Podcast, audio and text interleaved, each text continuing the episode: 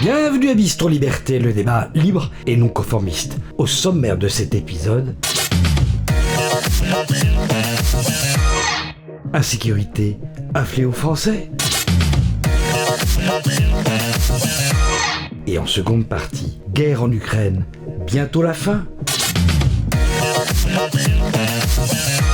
Pour en parler, l'invité spécial d'Éric Morillo est un avocat médiatique qui a fait ses armes audiovisuelles sur notre chaîne. Diplômé en droit fiscal et droit des affaires de l'Université Paris 1 Panthéon-Sorbonne, il est diplômé de l'école de formation professionnelle des barreaux de la Cour d'appel de Paris. Il est avocat au barreau de Paris et enseignant dans une faculté de droit à Paris.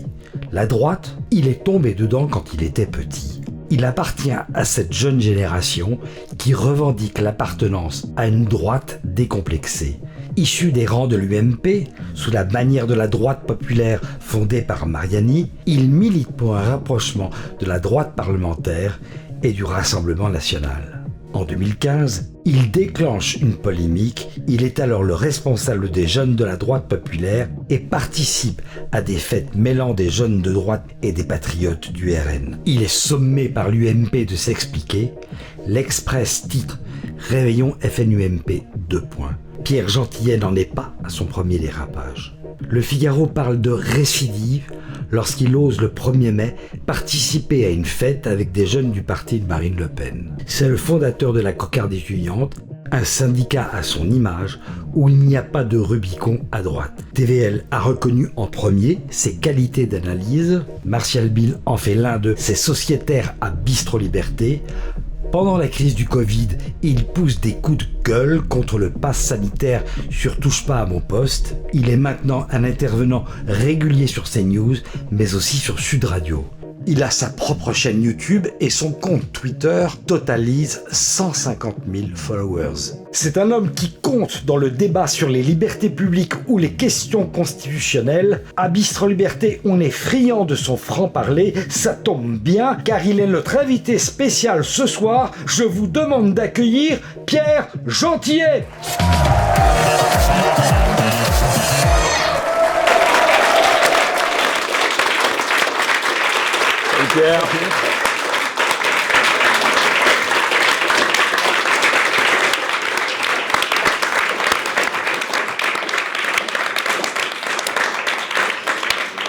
Bonsoir à tous, je suis particulièrement heureux de vous retrouver pour cette nouvelle saison de Bistro Liberté. Je tiens vraiment à remercier avant tout le public qui est ici présent. On peut euh, l'applaudir bien fort. Et puis vous, euh, qui êtes toujours plus nombreux à vous suivre, euh, donc euh, à nous suivre, à vous suivre, hein, parce que c'est aussi votre émission, donc c'est important de le dire. Alors que vous le savez, euh, eh bien, comme à chaque émission, nous sommes entourés de sociétaires. Alors comme on a fait un véritable carton pour la dernière émission de la saison précédente, c'était avec Pierre-Yves Rougeron, on s'est dit qu'on allait reprendre la même équipe de sociétaires. Donc je vais vous les présenter, mon cher Pierre Gentillet, que vous connaissez bien sûr, mais bon, je vais quand même les présenter à nouveau. Donc Stella Kamga, on peut l'applaudir. Stella, on est ravis de te retrouver. Le plaisir On précise euh, que tu es donc, euh, eh bien, tu as signé, tu es l'auteur euh, donc d'un magnifique ouvrage qui s'appelle La France n'est plus la France, aux éditions du Verbe Haut, qu'on encourage évidemment tout le monde à se procurer. À tes côtés, eh bien, Stella, c'est une nouvelle fois aussi euh, qu'il apparaît dans cette émission, puisque la première était donc la précédente, c'est euh, Romain Maréchal. On peut t'applaudir.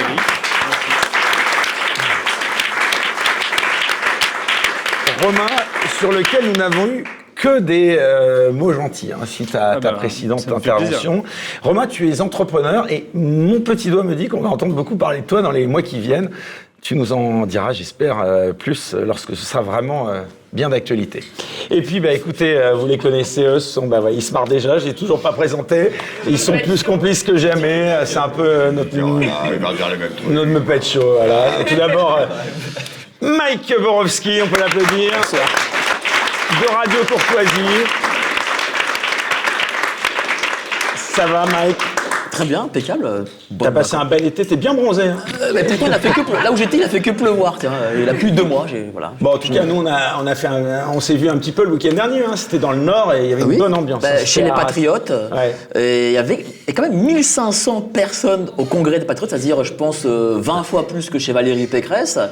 et pourtant, je comprends pas, il n'y a pas eu la presse, il n'y a pas eu les médias, il n'y a pas eu BFM, il n'y a pas eu TF1. Mais il y a eu André Berkoff et ah, toi, bah, et une très belle table ronde sur la liberté d'expression. Et puis, euh, le petit dernier, c'est mon acolyte, euh, qui évidemment sans lequel cette émission n'aurait sans doute pas son succès. Alors, on m'a beaucoup demandé de tes nouvelles, puisque Bon, on va pas dévoiler tout, mais ça n'allait pas très bien, donc j'espère que tu vas nous rassurer. C'est Greg Tabibian de Je suis pas content TV.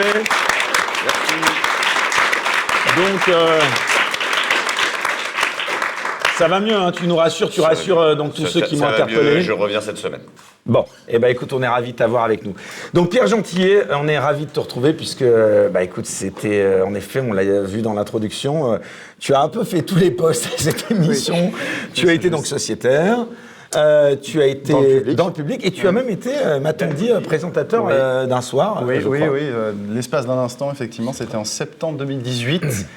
Et à l'occasion de cette, cet événement, j'avais remplacé Martial juste pour un débat avec juste des jeunes sur le plateau. Je tiens à dire que c'est Martial qui a eu cette idée. Et, eh oui, hein. et on peut d'ailleurs applaudir aussi Martial Bild je remercierai jamais assez. Euh, Donc oui, je, connais toutes les perspectives de cette, euh, cette salle, de cette émission, à l'exception de celle-ci. Voilà. Et eh ben oui, on a, euh, on a considéré cette fois que tu méritais plus que jamais cette place d'invité principal. Et puis j'oubliais, pardon. Il faut aussi qu'on présente quelqu'un sans qui évidemment cette émission ne serait pas la même. Hein. C'est quelqu'un qui nous fait, bah, vous le savez tous, des dessins en, temps réel. C'est Ignace et c'est son anniversaire ce soir. Donc, très joyeux anniversaire Ignace. Alors, cher Pierre, donc je le disais, tu passes de sociétaire à invité principal donc de cette émission. C'est donc aussi l'occasion pour ceux qui nous regardent d'en savoir euh, un peu plus sur toi et de mieux te connaître. Alors déjà, ça te fait quoi d'être invité sur ce plateau où tu as fait tes débuts en tant que sociétaire? Oula, euh, ça fait très bizarre, ça fait extrêmement bizarre. Euh, c'est-à-dire que moi j'ai commencé, Martial me reprendra parce qu'il est, dans le, est dans le public, mais j'ai commencé en 2015. Euh, donc ça veut dire que ça fait bientôt, ça fait 8 ans que je connais euh, ce plateau euh, et j'ai fréquenté. C'est une chaîne importante pour toi, TVL ah oui, oui, c'est une chaîne importante. Euh, déjà importante, oui, parce que ça, ça se voit déjà, elle a une, audience euh, très importante. Elle a, elle a eu un rôle, je pense, notamment euh, pendant les périodes de, confinement, pendant la crise sanitaire, qui, qui vraiment été une respiration. Alors, il y, a, eu aussi des chaînes mainstream, hein, je tiens à le dire, quelques-unes qui ont fait leur boulot, mais TVL a vraiment eu un rôle pionnier, également sous les Gilets jaunes. Bon, c'est une chaîne importante, et c'est aussi une chaîne importante pour moi, parce que le, tu dois peut-être une partie de ton succès médiatique hein, aujourd'hui. Oui, sans aucun doute, mais c'est-à-dire que plus encore, c'est une, euh, ça a été une école. C'est-à-dire que je, je moi, j'ai jamais fait de télévision et je me prédestinais pas à faire de la télévision. Euh, ça s'est fait un petit peu par hasard d'ailleurs. Et le fait d'avoir, pas toutes les semaines, c'était une fois toutes les, une fois toutes les deux semaines, euh, un bistrot liberté avec des invités, avec des, chroniqueurs, avec des sociétaires, comme on dit ici, effectivement. On disait ça encore, j'allais dire à l'époque, en 2015. bah, évidemment, ça, ça, ça, vous forme, ça donne un certain entraînement. J'ai côtoyé des, euh, des, chroniqueurs, des, personnalités qui m'ont pas mal appris. Hein, euh, euh, je pense à Nicolas Gauthier, je pense à Philippe Randa, je pense aussi à Nicolas Gardère. que les plus vieux, dont les plus vieux se rappellent peut-être, qui était l'avocat de gauche, d'extrême gauche sur le plateau, et, qui, était, qui était une personnalité assez attachante en, privé, je dois le dire.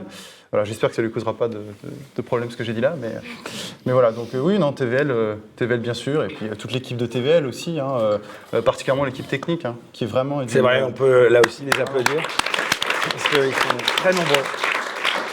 il faut le dire.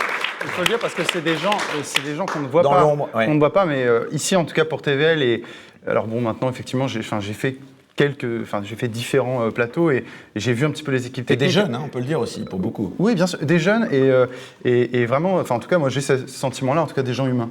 vraiment des gens très humains et c'est c'est vraiment très agréable de, les revoir année après année et de revenir encore aujourd'hui sur ce plateau. Eh bien, qu'ils en soient ici remerciés. Ils sont tous, euh, comme tu le disais, dans l'ombre derrière euh, les caméras.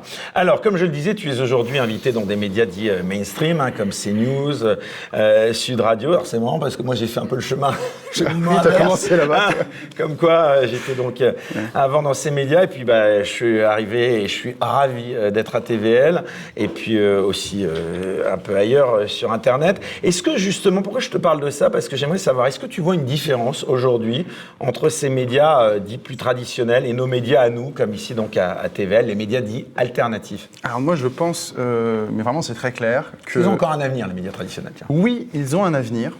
Alors, tout dépend de ce qu'on appelle média traditionnel. Hein. C'est-à-dire, je ne vais pas vous faire un cours de Sciences Po. Pour ce qui est de la presse écrite, je pense qu'elle est condamnée à terme à une disparition ou en tout cas à une, euh, comment dirais-je, une mise, une mise en ligne progressive et exclusivement de la mise en ligne. C'est-à-dire que l'avenir c'est Internet. Déjà. Ah oui, vraiment, c'est l'avenir, c'est Internet. La télévision garde un, magistère moral, c'est-à-dire que euh, le, 20h de France 2, le 20h ou le 13h de, TF1, encore plus quand c'était Pernod, conserve ce magistère.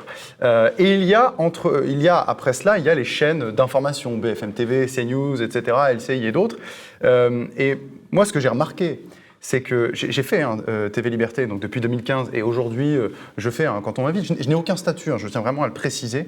Euh, on m'invite effectivement comme ça et je suis intervenant. D'ailleurs je, ne dis pas chroniqueur. Et effectivement mon métier principal c'est, enfin c'est d'ailleurs c'est ma seule source de revenus, c'est enfin et la faculté c'est avocat. et ce que j'ai vu, en tout cas l'impression que j'en ai eue, c'est que progressivement, la, pour ne pas se faire dépasser par les médias mainstream, une partie, par les médias alternatifs, une partie des médias mainstream qui a compris ce qui était en train de se jouer au niveau de la société. Un certain euh, Vincent Bolloré, euh, je pense, euh, l'a compris aussi, a récupéré, ou en tout cas est allé sur des créneaux qui étaient des créneaux clairement bah, ah bah c'est intéressant. On peut peut-être faire une petite parenthèse là. Tu parles notamment sur l'immigration par exemple. On va en parler, hein, ça va être un des sujets de débat qu'on va aborder. On attaque souvent Vincent Bolloré, d'abord pour CNews, puis pour Europe 1, et puis plus récemment pour le JDD. C'était justifié, selon toi, euh, ces attaques? Non. Enfin, c'est-à-dire que, encore une fois, c'est. Euh, si on fait une critique de la concentration euh, des médias aux mains de quelques milliardaires, oui. Le problème, en fait, ici, c'est que la critique, elle ne vise qu'une seule personne. J'écoutais un, une professeure, euh, j'écoutais France Inter, enfin une reprise de France Inter euh, sur euh, qui, parlait justement de, la concentration. Voilà, c'est ce que je voulais dire. et il y avait ce débat sur, comme par hasard, on lance maintenant. On lance un débat sur la concentration des, des, médias uniquement parce que Bolloré acquiert, pardon, hein, un journal. C'est un journal. Il y a un journal qui est le JDD. CNews, ça fait quelques, quelques années quelques années. Et, là, il y en a un qui vient dans l'escarcisse de Bolloré, on a l'impression qu'il y a un tremblement de terre. Vous voyez, c'est accessoirement, moi quand j'écoute France Inter, et quand j'écoute aussi, on n'en parle pas assez, mais la presse régionale, quand on écoute France 3, et alors France 2, France 2 c'est magnifique. Moi franchement, je fais une aparté, parce que euh, cet été j'étais en, en vacances chez mes parents, et du coup j'ai vécu au rythme de mes parents pendant, euh, pendant deux semaines. Et euh, j'avais le 20h de France 2, mais, ou, le, ou le 13h. Mais je vous jure, c'est un monde parallèle. C'est-à-dire que faut les rééduquer, tes parents. non, non, c'est bon. Je ne permettrai pas. Non, mais c'est-à-dire que, euh, encore une fois, ce qu'ils disent n'est pas faux. Mais dans la sélection des sujets, il y a 9-10 sujets. Je veux dire, euh, vous voyez, par exemple, euh, Yvan Rioufol, je l'écoutais là-dessus, il avait le même avis que moi. l'affaire, l'affaire terrible à Cherbourg avec cet Afghan qui a violé, torturé une, pauvre, une pauvre femme. Mais si vous voulez, euh, les, chaînes, les chaînes d'information, c'était euh, BFM, CNews, même LCI qui ne fait que de la politique internationale, politique ukrainienne, pardon. Euh, on, a parlé, mais vraiment, on a elles en ont parlé de manière, voilà, on le dit, en ont parlé de manière continue. Sur France 2, sur TF1, sur France 3, c'est un fait divers tragique. Non, c'est pas un fait divers. C'est, ou alors un fait divers qui se produit tous les jours à une intensité croissante. Moi, j'appelle pas ça un fait divers, j'appelle ça un fait politique. Voilà. Donc, si vous voulez, c'est ça la réalité parallèle. Parce que à la place de ça, on parlait de quoi? On parlait euh, des euh, prix euh, des melons qui sont en train de chuter parce que les Français ne consomment pas assez de melons. Je vous jure c'est vrai. le prix des glaces. un reportage sur je ne sais pas quel village perdu, c'est très très bien. Hein, mais encore une fois, dans la hiérarchie des priorités, on voit où est l'idéologie. Eh bien, aujourd'hui, donc je reviens au début de la question, et j'y réponds surtout, j'ai l'impression que une certaine presse est en train progressivement d'aller derrière, je, le disais, ce qui a été vraiment l'avant-garde, c'est-à-dire les médias alternatifs. Et on pose, et je réponds aussi à cette question, on pose la question du monopole. On s'interroge sur le monopole des médias et sur la, prise de participation, enfin la prise de contrôle de Bolloré. En fait, en réalité, pourquoi? Parce que la vie politique ne leur plaît pas. Si, je parlais de ce débat tout à l'heure sur France Inter avec une professeure à Sciences Po qui s'indignait de cette situation, elle ne s'indigne pas de l'unanimisme pardon, des opinions sur France Inter. Et je parle notamment des chroniqueurs. Hein. C'est vraiment, euh, on, reproche aux chroniqueurs, par exemple, de, CNews ou, d'autres chaînes, je ne vais pas les citer, euh, d'avoir le même avis. Mais alors, pardon, mais alors France Inter, et je peux, citer d'autres, hein, France Inter, France Culture, en réalité, tous les services publics. Donc on pose ce débat par opportunité, parce que le fond du sujet, comme d'habitude, c'est politique, c'est parce qu'il y a un avis politique, disons-le ici, plutôt de droite, qui ne leur plaît pas. Voilà. Je partage euh, pour ma part euh, tout à fait ton diagnostic. Est-ce que tu as déjà été euh, censuré ou plutôt modéré, si j'osais le terme, sur les médias traditionnels dont on parle Jamais. Je n'ai jamais, alors peut-être que certains se diront, ça possible, il est payé par je ne sais qui, par je ne sais quoi. non, jamais. Je, ni a priori, je, précise bien, ni a posteriori. Alors peut-être que ce que je dis est banal, hein, ça se trouve, hein, euh, et tout à fait conformiste, libre à, libre à chacun de le penser, mais je n'ai jamais, euh, dans tout, que ce soit euh, voilà, toutes les chaînes que tu as citées, je peux rajouter aussi TPMP, ou, enfin, je n'ai même, bon, dans LCI, j'ai fait un passage. je n'ai jamais eu de censure et de, de, réprimande après en disant bah, ce type-là, on ne va plus l'inviter parce qu'il a évoqué tel sujet. Qu'est-ce que tu penses de l'état de la liberté d'expression en France? Alors ça, c'est un autre sujet, parce que le, vecteur de la liberté d'expression, enfin le, vecteur de l'expression, pardon, ce peut être la presse, ce peut être les médias, ce doit être même d'ailleurs, pardon, euh, les médias. Mais pour autant, on voit bien qu'il y a une offensive en cours sur un plan juridique euh, pour, euh, pour faire taire certaines oppositions, pour faire taire certains avis politiques, que ce soit par les dissolutions d'associations, euh, on l'a vu, euh, alors effectivement, euh, avec des associations d'extrême droite comme des associations d'extrême gauche. Hein, moi, je, mets, vraiment, je, pense qu'on doit pouvoir s'exprimer dès l'instant qu'on ne menace pas l'ordre public. Et là, en l'occurrence, ni Civitas ni les Soulèvements de la Terre ne menaçaient l'ordre public. Hein. vraiment, je, tiens à le dire. pour autant, vous voyez, on a une législation qui avance, et, également aussi en matière de censure, en matière de liberté d'expression. Je, pense que, je pense que par rapport à il y a il y a 20-30 ans, on est beaucoup moins libre aujourd'hui, mais le paradoxe, alors ça c'est un ressenti personnel, c'est que j'ai l'impression que la parole en... C'est-à-dire que plus la censure s'accroît, plus la parole se libère. Plus la parole se libère en privé. Je, moi, je l'ai constaté dans, mon entourage et dans un entourage euh, qui, n'était, enfin, pas un entourage qui m'était politiquement acquis, vous voyez ce que je veux dire, euh, ou plutôt je n'étais pas politiquement acquis pour eux.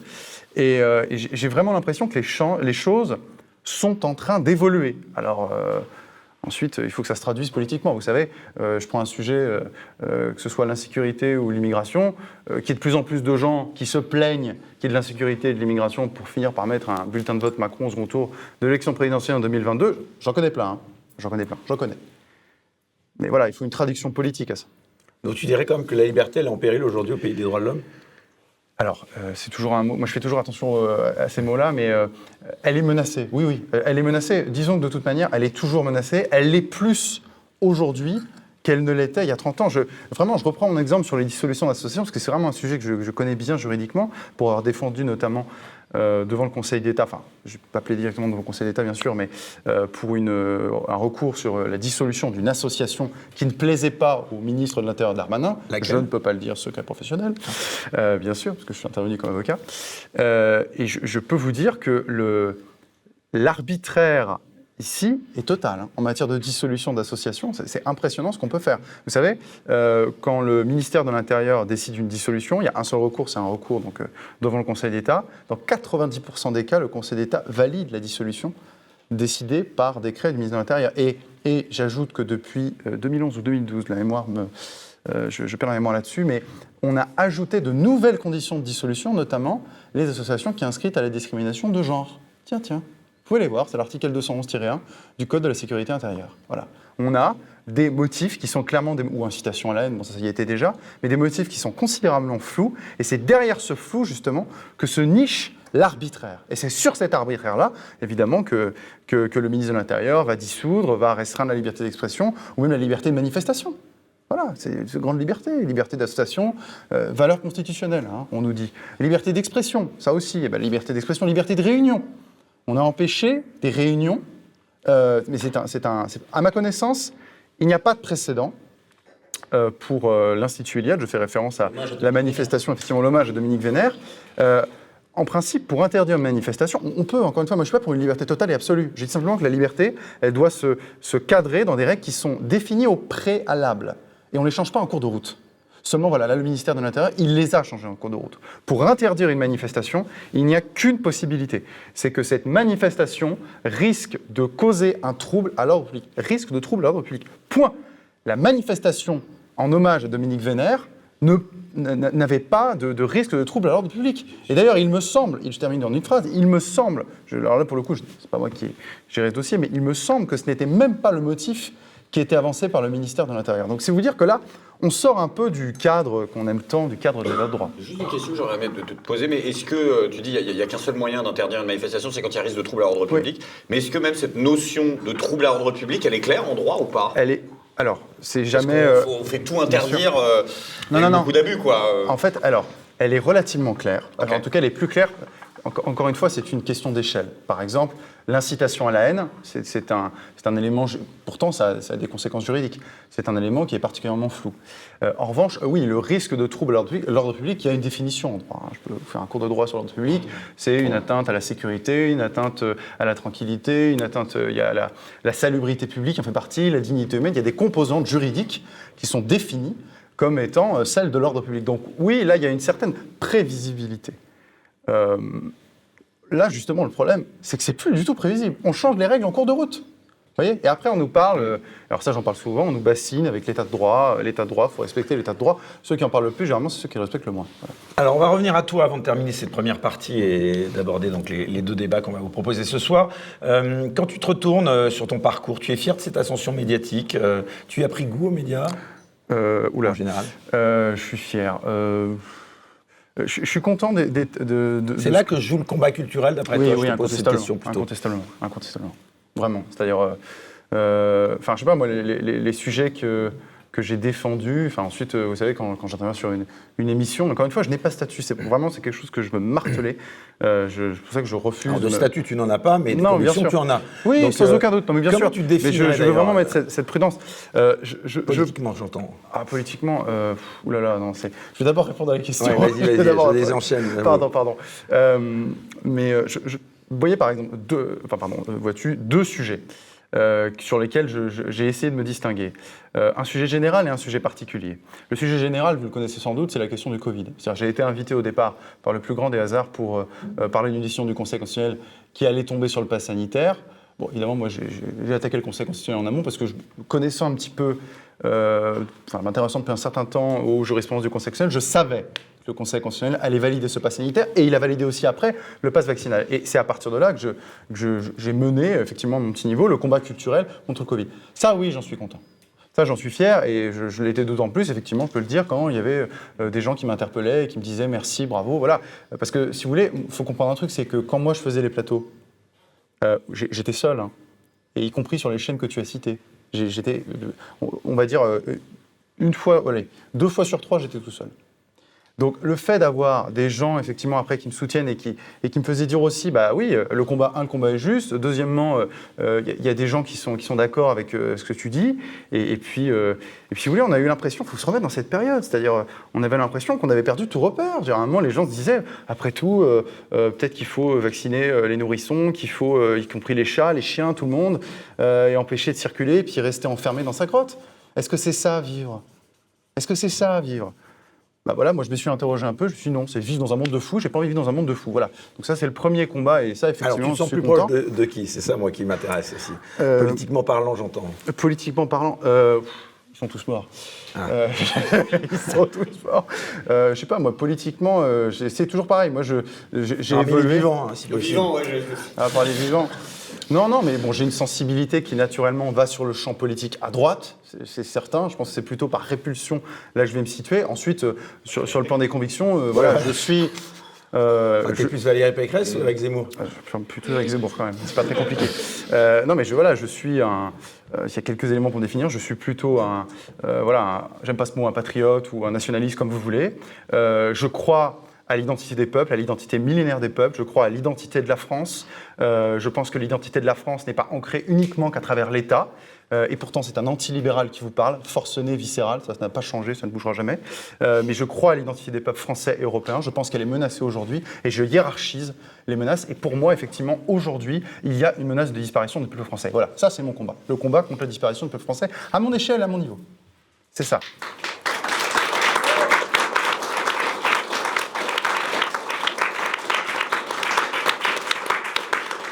L'engagement politique, est-ce que tu y as pensé une fois?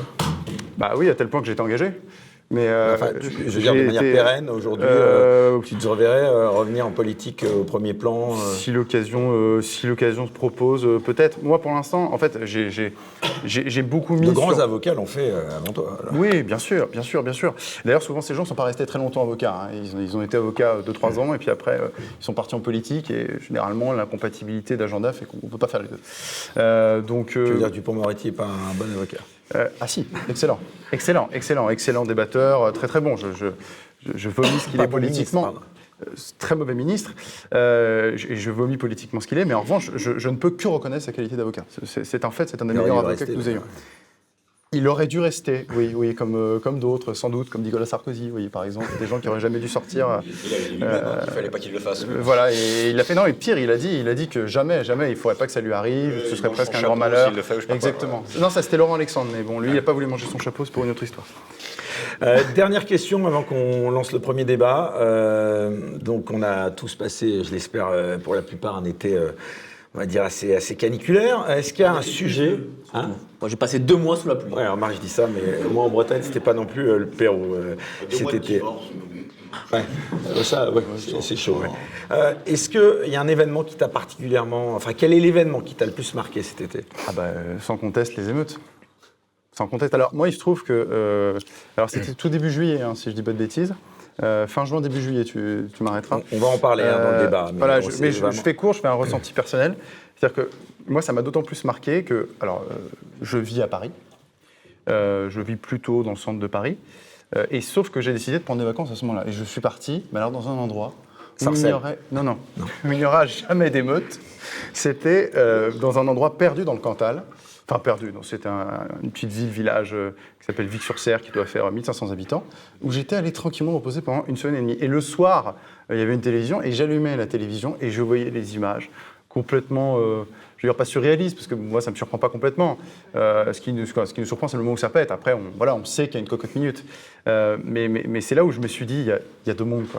Vous voyez, moi, j'étais dans, une France qui existe encore, hein, la France qui reste, comme disent mes amis, une France rurale, une France où on ne brûle pas de voitures, euh, ou une France où on respecte les policiers, où on respecte l'autorité, où on respecte le drapeau, où on respecte la France, où en fait on vit simplement et naturellement la France, euh, où on peut, euh, on peut presque, je veux dire, dormir sans, fermer la porte à clé. Moi à Paris, je vérifie toujours trois fois.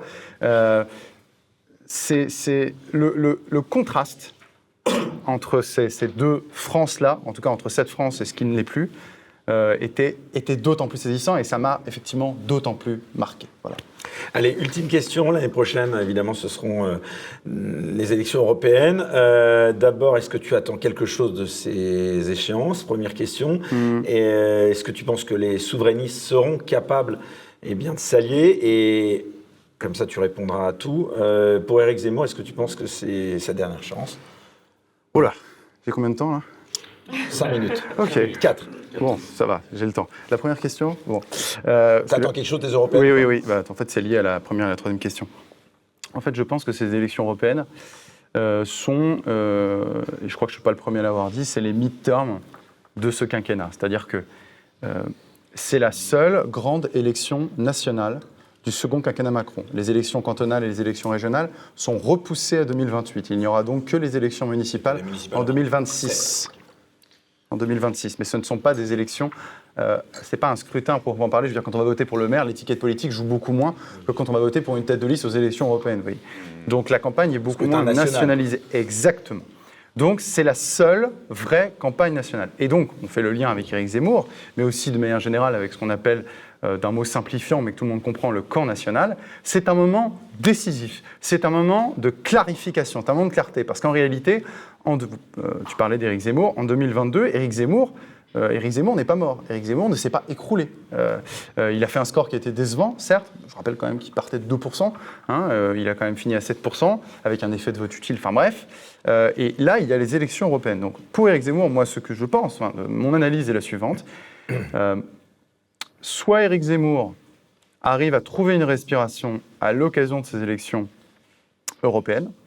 Et une respiration, pour moi, c'est en l'état, c'est plus de 7% entre 7 et 10% En dessous, euh, je pense que ce serait en 5 et 7, on sauve juste les meubles, mais on ne, peut pas se projeter, ou en tout cas on se projette difficilement sur l'élection présidentielle à venir. Euh, ou alors, effectivement, euh, il ne retrouve pas cette respiration, il passe en dessous de 5%, pas de député. les prochaines élections ont lieu deux ans et demi plus tard, en 2027, enfin trois ans plus tard, pardon.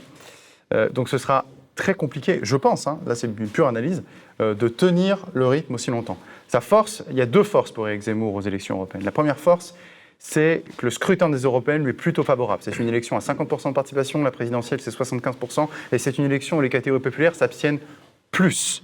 Et donc, ce qu'on appelle d'un mot simplifiant aussi encore, décidément la bourgeoisie, elle se mobilise davantage aux élections européennes. Il peut donc, à l'occasion de ces élections, oui, il peut réaliser un score. Et par ailleurs, c'est le deuxième ou troisième point, l'élection européenne est une élection de mobilisation. Euh, comme d'ailleurs les élections régionales ou les élections départementales, on l'a vu, hein, le RN était euh, dans... Enfin, je connais un petit peu Thierry Mariani, euh, vous l'avez mis, je crois, dans la présentation. J'ai échangé avec lui, même aussi, j'étais son président au moment de la droite populaire, président jeune, et, et, je peux vous dire que la moitié des sondages le donnaient gagnant en PACA. Vous voyez? Et pourtant, il a perdu. Pourquoi? Parce que les électeurs ne se sont pas mobilisés. La question du coup, pour Eric Zemmour est de savoir s'il va réussir à mobiliser ses électeurs. Je pense qu'il a une puissance de mobilisation. Maintenant, on va voir. On va voir, du coup, dans, le camp national, qui va mobiliser le plus.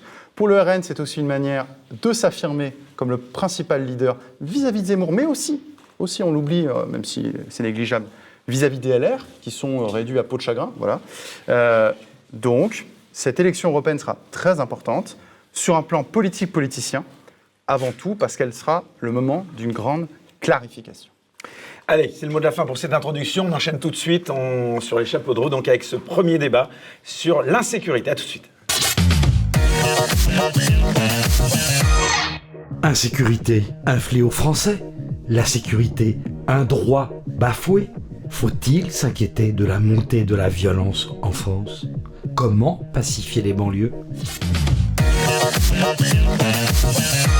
Allez, on aborde, peut applaudir encore euh, Pierre Gentillet et donc tous les sociétaires euh, qui sont appelés cette fois à participer. Donc, euh, on aborde ce premier sujet donc consacré donc à ce thème de l'insécurité qui a fait l'objet de nombreux débats et de maintes polémiques cet été. Pour commencer, c'est un thème récurrent. dans le débat politique français, presque une ancienne. Pourtant, les choses ne sont pas s'améliorer. Vous, ici, autour de cette table, vous considérez que la situation s'aggrave encore euh, depuis une vingtaine d'années. Une question un peu naïve, euh, je la pose à, bah, tout le monde. Évidemment que ça aggrave. Non, mais il faudra vraiment pas avoir de, bonnes lunettes pour pas voir ça. Hein. Euh, il se passe tous les ans toujours pire, et on est d'ailleurs surpris de voir que c'est toujours pire. les jeunes qui ont fait les émeutes, bah, ils sont pas, ils sont très peu punis, il hein, faut dire les choses. On a toujours de plus en plus d'immigration. De toute façon, les deux sont liés. Laxisme, immigration, bah, c'est la poudrière qui fait que ça explose. et ça fais tout de suite le lien. Ah bah, évidemment, évidemment. Mais il faut, voir aujourd'hui à quoi ressemble Paris. Pierre nous a dit qu'il habitait le centre de Paris, donc j'imagine Châtelet, tous ces coins. Euh, euh, bon, en tout cas, voilà. Cas, le centre de Paris, c'est Châtelet. faut voir. un indice, rive gauche, hein. rive droite, au-dessus, ah, de la Seine, point de civilisation, pour bah, reprendre Oui, mais même, même, Saint-Michel et tous ces quartiers commencent, et où le Champ de Mars euh, commence le Limès, à se le On peut faire une carte de Paris ici. Enfin, voir le Champ de Mars. tiens, le Champ de Mars, Tour Eiffel, c'est quand même euh, le, quartier le plus euh, touristique de Paris, peut-être même de France. Il faut voir ce que c'est faut voir ce que c'est. Entre ceux euh, qui vendent des tours Eiffel, je sais pas quoi, bah, tiens, il y a eu des affaires de viol cet été, et même plusieurs, pas qu'une. Enfin, On est dans un pays aujourd'hui, c'est devenu euh, le Bronx, euh, à la différence que les Américains, eux, punissent. Et que nous, qu'est-ce qu'on fait? Eh ben, on leur dit, écoutez, euh, vous avez à faire un rappel à la loi, ne recommencez surtout pas, hein, monsieur, madame. Alors justement, pardon, t'interromps, mais je voulais donner la parole aussi à, Pierre, quand même, d'entrée de jeu. Tu parlais des émeutes. quel est justement, avec le recul qu'on a aujourd'hui un petit peu, quel est ton analyse des émeutes du début de l'été. Puis je vous répondrai sur, euh, sur ce point euh, tous. Bah, je pense que la cocotte minute, euh, à un moment, explose et on l'a vu exploser. Maintenant, elle a explosé, elle s'est réglée, je pense, hein, encore une fois, c'est mon avis personnel, et c'est pas que mon avis d'ailleurs, parce que les dealers ont dit stop, voilà, concrètement. Je, me, souviens avoir vu des, images, vous savez, dans des, des, quartiers comme ça, où il y avait tagué euh, et c'était les, dealers qui avaient tagué ça sur des endroits de point de deal, c'est si tu brûles cet endroit, on te tue. Voilà.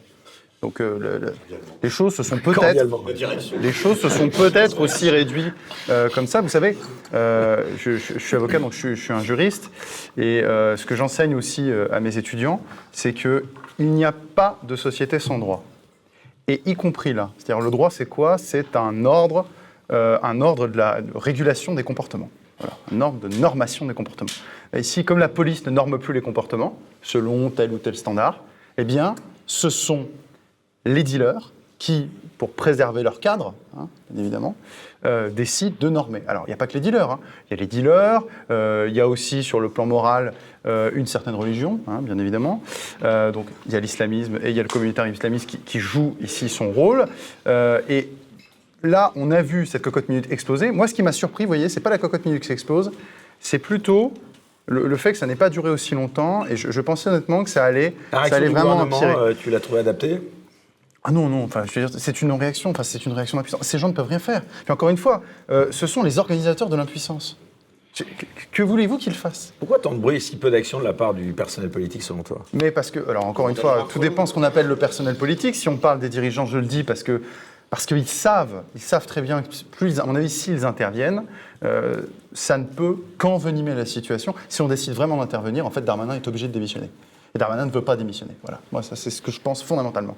Après, sur le reste du personnel politique, il y a une partie du personnel, j'aime pas ce mot, mais des, hommes politiques qui se comportent bien, hein, notamment à la droite de l'échiquier, et puis une partie de la gauche, de l'extrême gauche, qui pense que l'origine des violences, on l'a vu, hein, c'était tout le débat autour de Noël, ces violences étaient presque compréhensibles euh, parce qu'elle répondait à une violence qui était la violence sociale, qui était le racisme systémique dans la police, etc. etc. Est-ce que les politiques ont encore le pouvoir de rétablir l'ordre en France? C'est peut-être cette question, euh, question fondamentale. Si le politique est encore le politique, alors juste en une phrase, si le politique est encore politique, ce que je crois, oui, il a le pouvoir de mettre fin à ces émeutes. Et ça suppose, oui, et de, de dresser le bon constat, c'est-à-dire que nous sommes aujourd'hui dans, un, dans une société qui est à mi-chemin entre le Mexique et l'Afrique du Sud, et le Liban, si vous voulez. Euh, et il faut regarder cette société comme telle, pour ne pas faire d'erreur de diagnostic, et, vraiment euh, considérer qu'il y a des endroits où la police ne peut plus venir, l'armée aura même du mal, et qu'il faut, voilà, il faut rétablir l'ordre. Et il y a des gens aussi, je le dis clairement, euh, n'ont rien à faire sur notre sol et doivent repartir. Stella, tu partages ce point de vue? Par rapport aux politiques. Aux politiques et. Oui, pour répondre à. Enfin, je pense sincèrement que euh, la France, malheureusement, du point de vue de l'extérieur, parce que jusqu'à preuve de contraire, je parle du point de vue de quelqu'un qui vient de l'extérieur, a beaucoup baissé en termes de rigueur.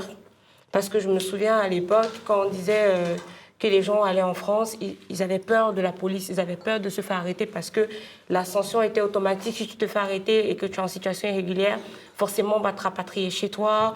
Donc il y avait il y avait un peu ce, respect-là. C'est ce qui faisait qu'en fait, les gens, quand ils arrivaient ici, ils étaient plus enclins à vouloir être, être dans les rangs qu'autre chose. Moi, les émeutes, ce que ça a révélé, c'est que bah, malheureusement, la France n'est plus la France, clairement que les gens ne respectent plus rien, ni l'autorité, que ce qu'elle soit euh, politique, parentale, euh, de la police, peu importe. en fait, l'autorité aujourd'hui est devenue euh, une notion complètement obsolète. Mais le pire dans tout ça, en fait, pour, pour, pour, répondre un peu à ce que tu as dit, c'est pas le, actuellement, c'est pas la, la, police qui n'arrive pas à normer les comportements. C'est la politique qui détermine les comportements.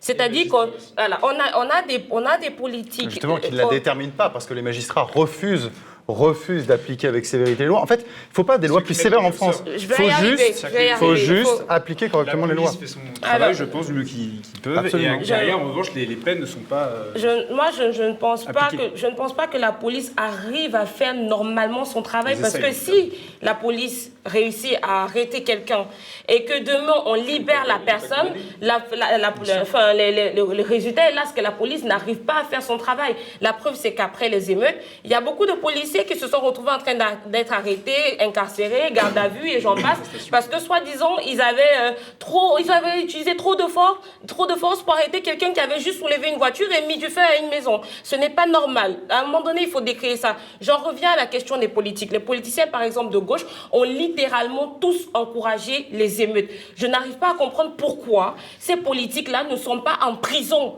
Je n'arrive pas à comprendre ça, c'est un vrai mystère pour moi parce que à partir du moment où tu encourages quelqu'un à mettre le feu, à agresser, à violer sous prétexte qu'il est pauvre et qu'il n'a pas été et qu'il pas été à l'école, je suis désolée pour moi tu es un complice. Donc pourquoi ces politiciens-là ne sont pas en prison Ça n'a aucun sens. Ils ont refusé de condamner. Non, ils, ils, ont encouragé.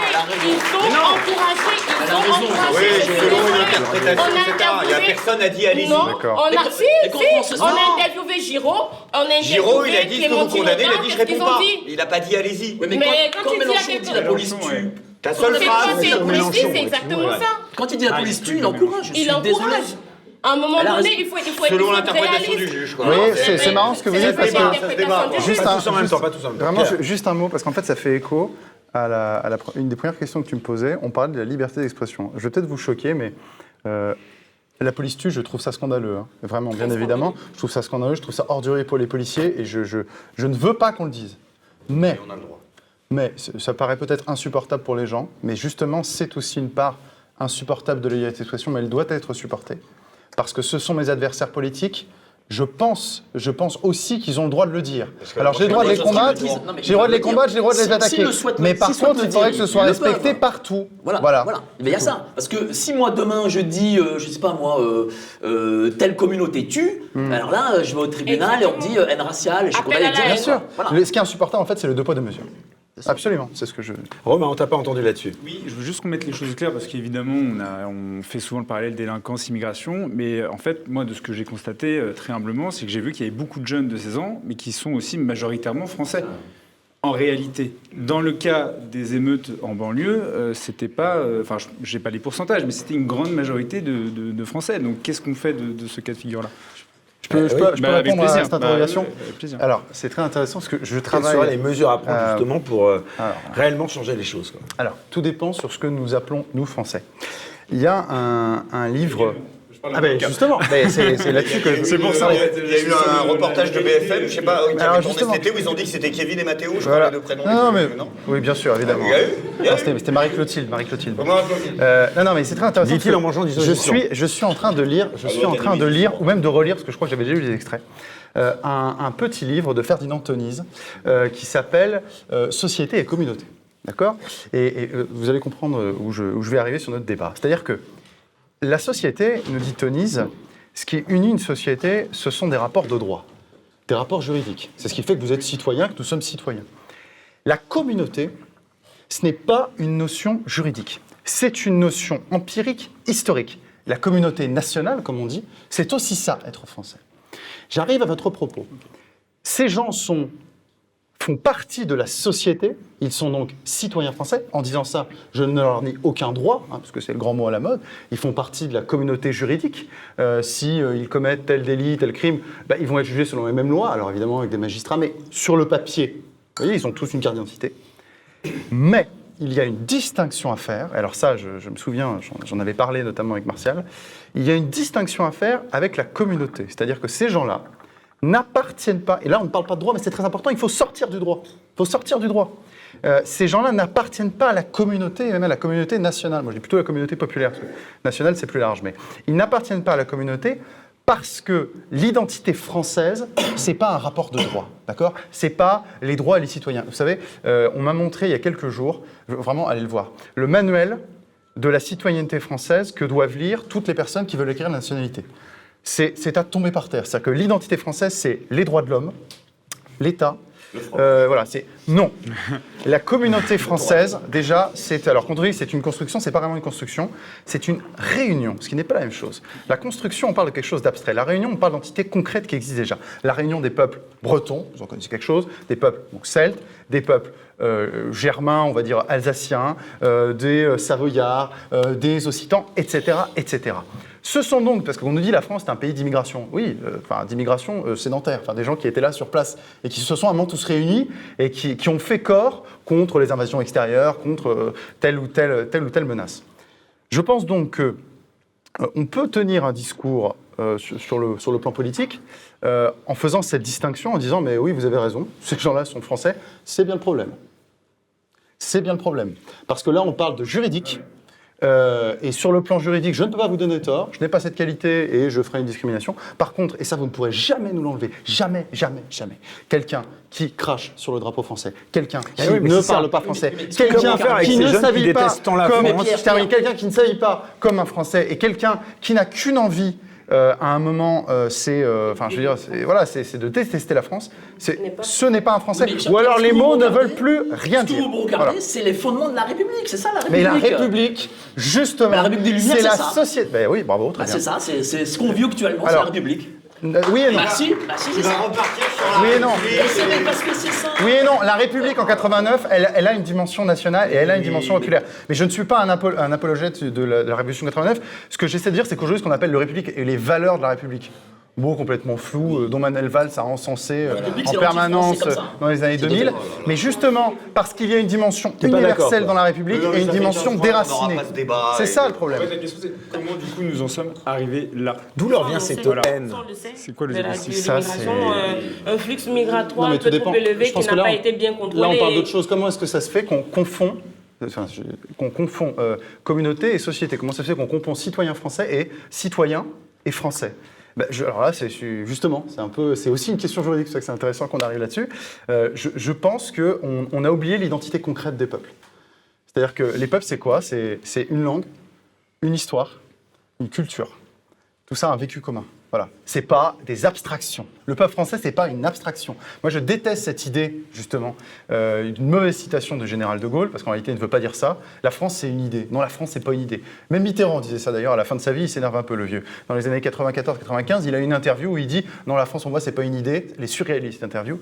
Pour moi, la France, c'est de la terre, euh, presque de la terre et des morts. Enfin, c'est vivant, on dirait du Barès. C'est extraordinaire. Le Mitterrand de la fin de sa vie redevient le, le Mitterrand du début de sa vie. Donc, donc oui, à mon avis, l'erreur, elle est là, c'est-à-dire que nous faisons une confusion une confusion, comme disent les Grecs, tout est affaire de confusion. Voilà, nous en sommes là parce que nous confondons. Est-ce que c'est encore possible d'en intégrer euh, certains, euh, justement, à cette nation française, euh, Romain?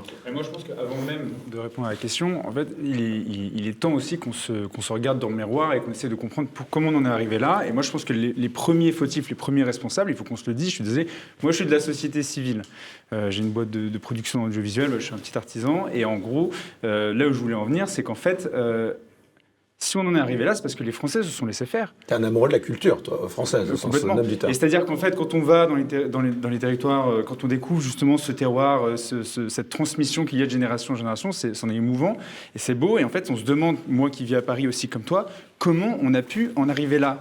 Et bien, je pense qu'il y a aussi eu un déficit de la part des Français. Alors, je leur jette pas la pierre, parce qu'il y a eu un discours, bien évidemment, euh, euh, c'est presque une religion maintenant euh, d'État, de se dire, voilà, la colonisation, c'est le péché originel, vous devez vous excuser et faire contrition. Et évidemment, tous les représentants de la gauche et de l'extrême gauche sont les nouveaux, les nouveaux prêtres de cette religion. Et malheureusement, non, parce qu'on en parlait tout à l'heure. Qu'est-ce que tu veux qu'il fasse le français Il vote pour un mec qui lui promet le karcher et lui sert un verre d'eau. Donc, bah, bah, il faut faire quoi de plus, le français, que bah, tu oui, il a été déçu déçu. Oui, non, mais, il est déçu. Il a été déçu. d'un autre côté, peut-être qu'ils veulent aussi l'immigration. Est-ce que tu as déjà vu moyens de s'engager dans la dernières années une manif contre l'immigration Il n'y a pas que les urnes. Moi, j'aimerais bien aussi que les Français s'engagent dans des projets culturels, dans des projets associatifs, dans des projets pas que politiques, justement. Il y a plein, plein, plein de possibilités. Il y en a de plus en plus qui émergent et je, et je sens que les gens, justement, euh, se l'approprient de plus en plus et sortent du circuit politique. Qu'est-ce qui fait qu'ils le font pas mais il y a un manque que, En fait, la question là, c'est est-ce qu'il n'y a, pas est a pas une conclusion darwiniste à tout ça? Est-ce qu'il n'y a pas finalement euh, écrit depuis le début notre sort? Parce que si j'écoute ce que tu dis, euh, il y, a une fatalité. Parce que là, on parle de la société civile. J'ai compris la distinction que tu faisais entre société civile et politique. très bien. Mais euh, ça veut dire que la société civile, par définition, elle, c'est organique. C'est-à-dire qu'elle n'obéit pas des injonctions verticales du politique. Elle, vit, elle se meut. mais qu'est-ce qui fait justement qu'elle est allée dans l'indifférence? Qu'est-ce qui fait qu'il euh, y a plein de gens qui quittent la France Alors, il y a des intellectuels. Donc il y a bien un travail du politique. mais complètement. Ah, mais 100%. Mais 100%. Ah, mais, il y a un truc euh, complètement. Et aujourd'hui, c'est les conséquences que nous euh, de ce. C'est probablement mes lacunes en matière de droit qui, qui, vont, qui vont apparaître. Mais tu dis, les, les Français n'ont pas vraiment défendu leur droit à la sécurité. Mais est-ce qu'il y a un droit à la sécurité? Parce que j'ai fait une petite recherche, il n'y a pas de texte de loi. Il y a un texte de loi qui mentionne, je crois, le droit à la sécurité des Français. Si tu regardes en matière de la Constitution, tu n'as rien. Tu as la Déclaration des droits de l'homme qui, parle deux fois de sécurité. C'est article 22 pour parler de la sécurité sociale et article 25 pour parler du droit à être protégé par l'État en cas de, ça, peut-être que la France a si peu d'importance à la sécurité. Mais c'est pas vraiment présent. Par contre, ce qu'il y a de beaucoup plus présent, c'est un droit à la sûreté. Oui, tout à fait. Et ce droit à la sûreté, on a une multiplication des lois extrêmement liberticides depuis Sarkozy, etc. qu'on fait. Ah, les deux se rejoignent. Déjà, il y, a un mélange des deux termes, avec une classe politique qui mélange ces deux notions, comme elle mélange république et démocratie, comme elle mélange l'égalité et légitimité. Hein. Alors que la sûreté, au contraire, c'est pas, c'est la défense contre l'oppression et l'ingérence de l'État dans ta vie privée, dans les emprisonnements arbitraires, dans un certain nombre de choses. Ça, c'est la liberté, les libertés individuelles. C'est aussi la. Pas c'est pas la sûreté. Attention, on, on, bah, est en train de faire un, duel de sémantique, mais la, la, sûreté et la sécurité, enfin, ça se rejoint assez bien. Disons que la sûreté, généralement, moi, il semble qu'étymologiquement, la sûreté, c'est plutôt effectivement une mission de l'État. La sécurité, c'est un, État qui affecte une personne. Est-ce que vous vous sentez en sécurité? On ne dit pas est-ce que vous vous sentez en sûreté? La sûreté, c'est une mission de l'État. Là, en l'occurrence, si c'est assez, proche, mais en l'occurrence, c'est une mission de l'État. Euh, la sûreté, euh, y a, vous savez, en droit, je sais que ça paraît compliqué, mais il n'y a pas que le droit écrit. Il y a aussi les principes qui sont dégagés par des arrêts, notamment des juridictions administratives. Et je peux vous dire que euh, une des composantes de l'ordre public, c'est bien le maintien de la sûreté. La difficulté ici, c'est que euh, ce qu'on ce qu'on a oublié de penser, et ce qu'ont bien pensé les libéraux pour le coup. Pour le coup, euh, un point pour les libéraux, c'est que le premier qui va attenter à votre intégrité, c'est l'État. Voilà. À partir du moment où on met du droit sur la table, euh, effectivement, il y a ce risque de l'État. Ce n'est pas uniquement le brigand, voilà, il y a aussi l'influence de l'État. Euh, la difficulté, c'est où est-ce qu'on met le curseur Qui assure ces droits libertaires Normalement, ce sont des juges. Euh, on peut en ah. parler, les juges sont pas les caméras de surveillance, on les voit, les, les arrestations arbitraires, on les voit, mais la baisse de la délinquance, on la voit pas. Donc, il y a bien Mike, avant, avant de laisser la parole à Mike, moi j'aimerais savoir, avant de proposer des solutions éventuellement, j'aimerais qu'on fasse vraiment le diagnostic. Quel est, d'après vous, le ou les responsables de cette situation. Comment en est-on arrivé là? Est-ce que c'est la gauche française euh, la responsable? C'est les politiques. C'est les politiques en général. C'est les politiques. De tout bord. De gauche ou de droite, d'une façon ou d'une autre, chacun a trahi le peuple français. Toi, tu as bien eu un blog. Les droitards ont trahi le peuple français. Les gauchistes l'ont démonté, démoli, assassiné, écrasé, aplati. Donc pour moi, à un moment donné, c'est les politiques. Là où les mecs de droite promettaient la sécurité, ils te livraient rien. Toi, Mike, tu avais eu un blog qui s'appelait La Gauche Patrouille, si je ne me trompe pas. Pour moi, on absout trop les gens, on absout trop les compatriotes. Parce que, regardez, euh, on nous dit, on est là entre nous, on est entre gens bien pensant. Donc oui, en effet, on est euh, globalement dans, la même ligne.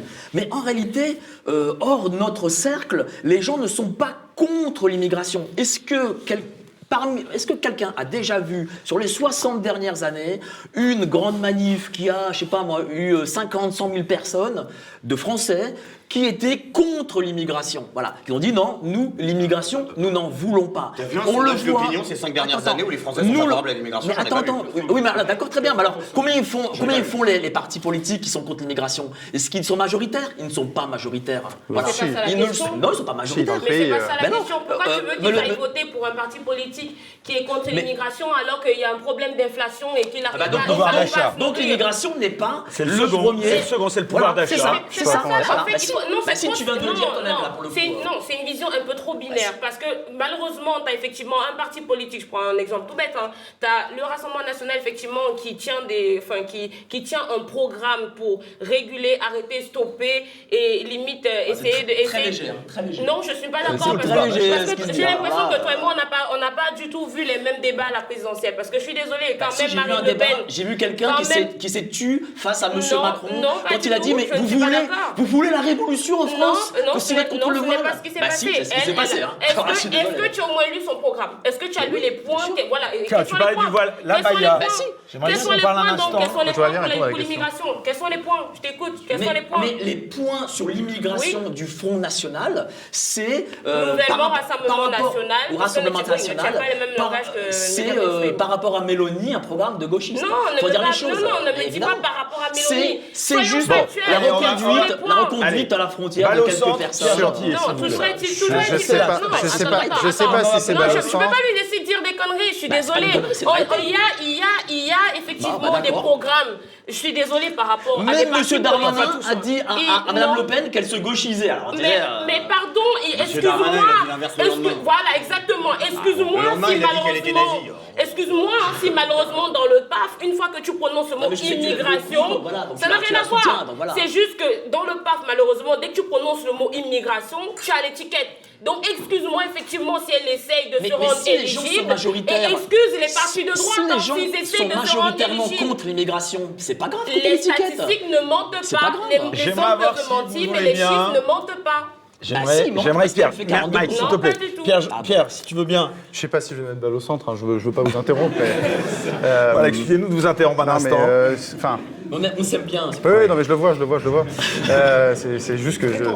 Euh, les oreilles aussi. Je pense, je pense, je pense qu'il y, y, a deux choses. Déjà, la première, la première chose, c'est qu'à mon avis, et ça, toutes les enquêtes d'opinion l'ont montré, les Français, quand on dit qu'on est pour ou contre l'immigration, ça veut rien dire. Est-ce qu'on demande aux Français, est-ce qu'il y a trop d'immigration en France? La majorité répondent oui. Est-ce que l'immigration est un sujet de préoccupation? C'est toujours dans le top 4 des Français. Donc oui, et la majorité des partis politiques, même si je suis un critique des LR, même si les LR ont trahi, on en reparlera, etc., la majorité politique de ce pays, il y avait un sondage sur le grand remplacement. Je m'en souviens très bien, c'était en 2021. 52% des Français craignaient qu'il y ait un grand remplacement en France. D'accord Donc on a. Attendez, pas... moi je vous ai pas interrompu, je vous ai pas interrompu. Attendez, attendez.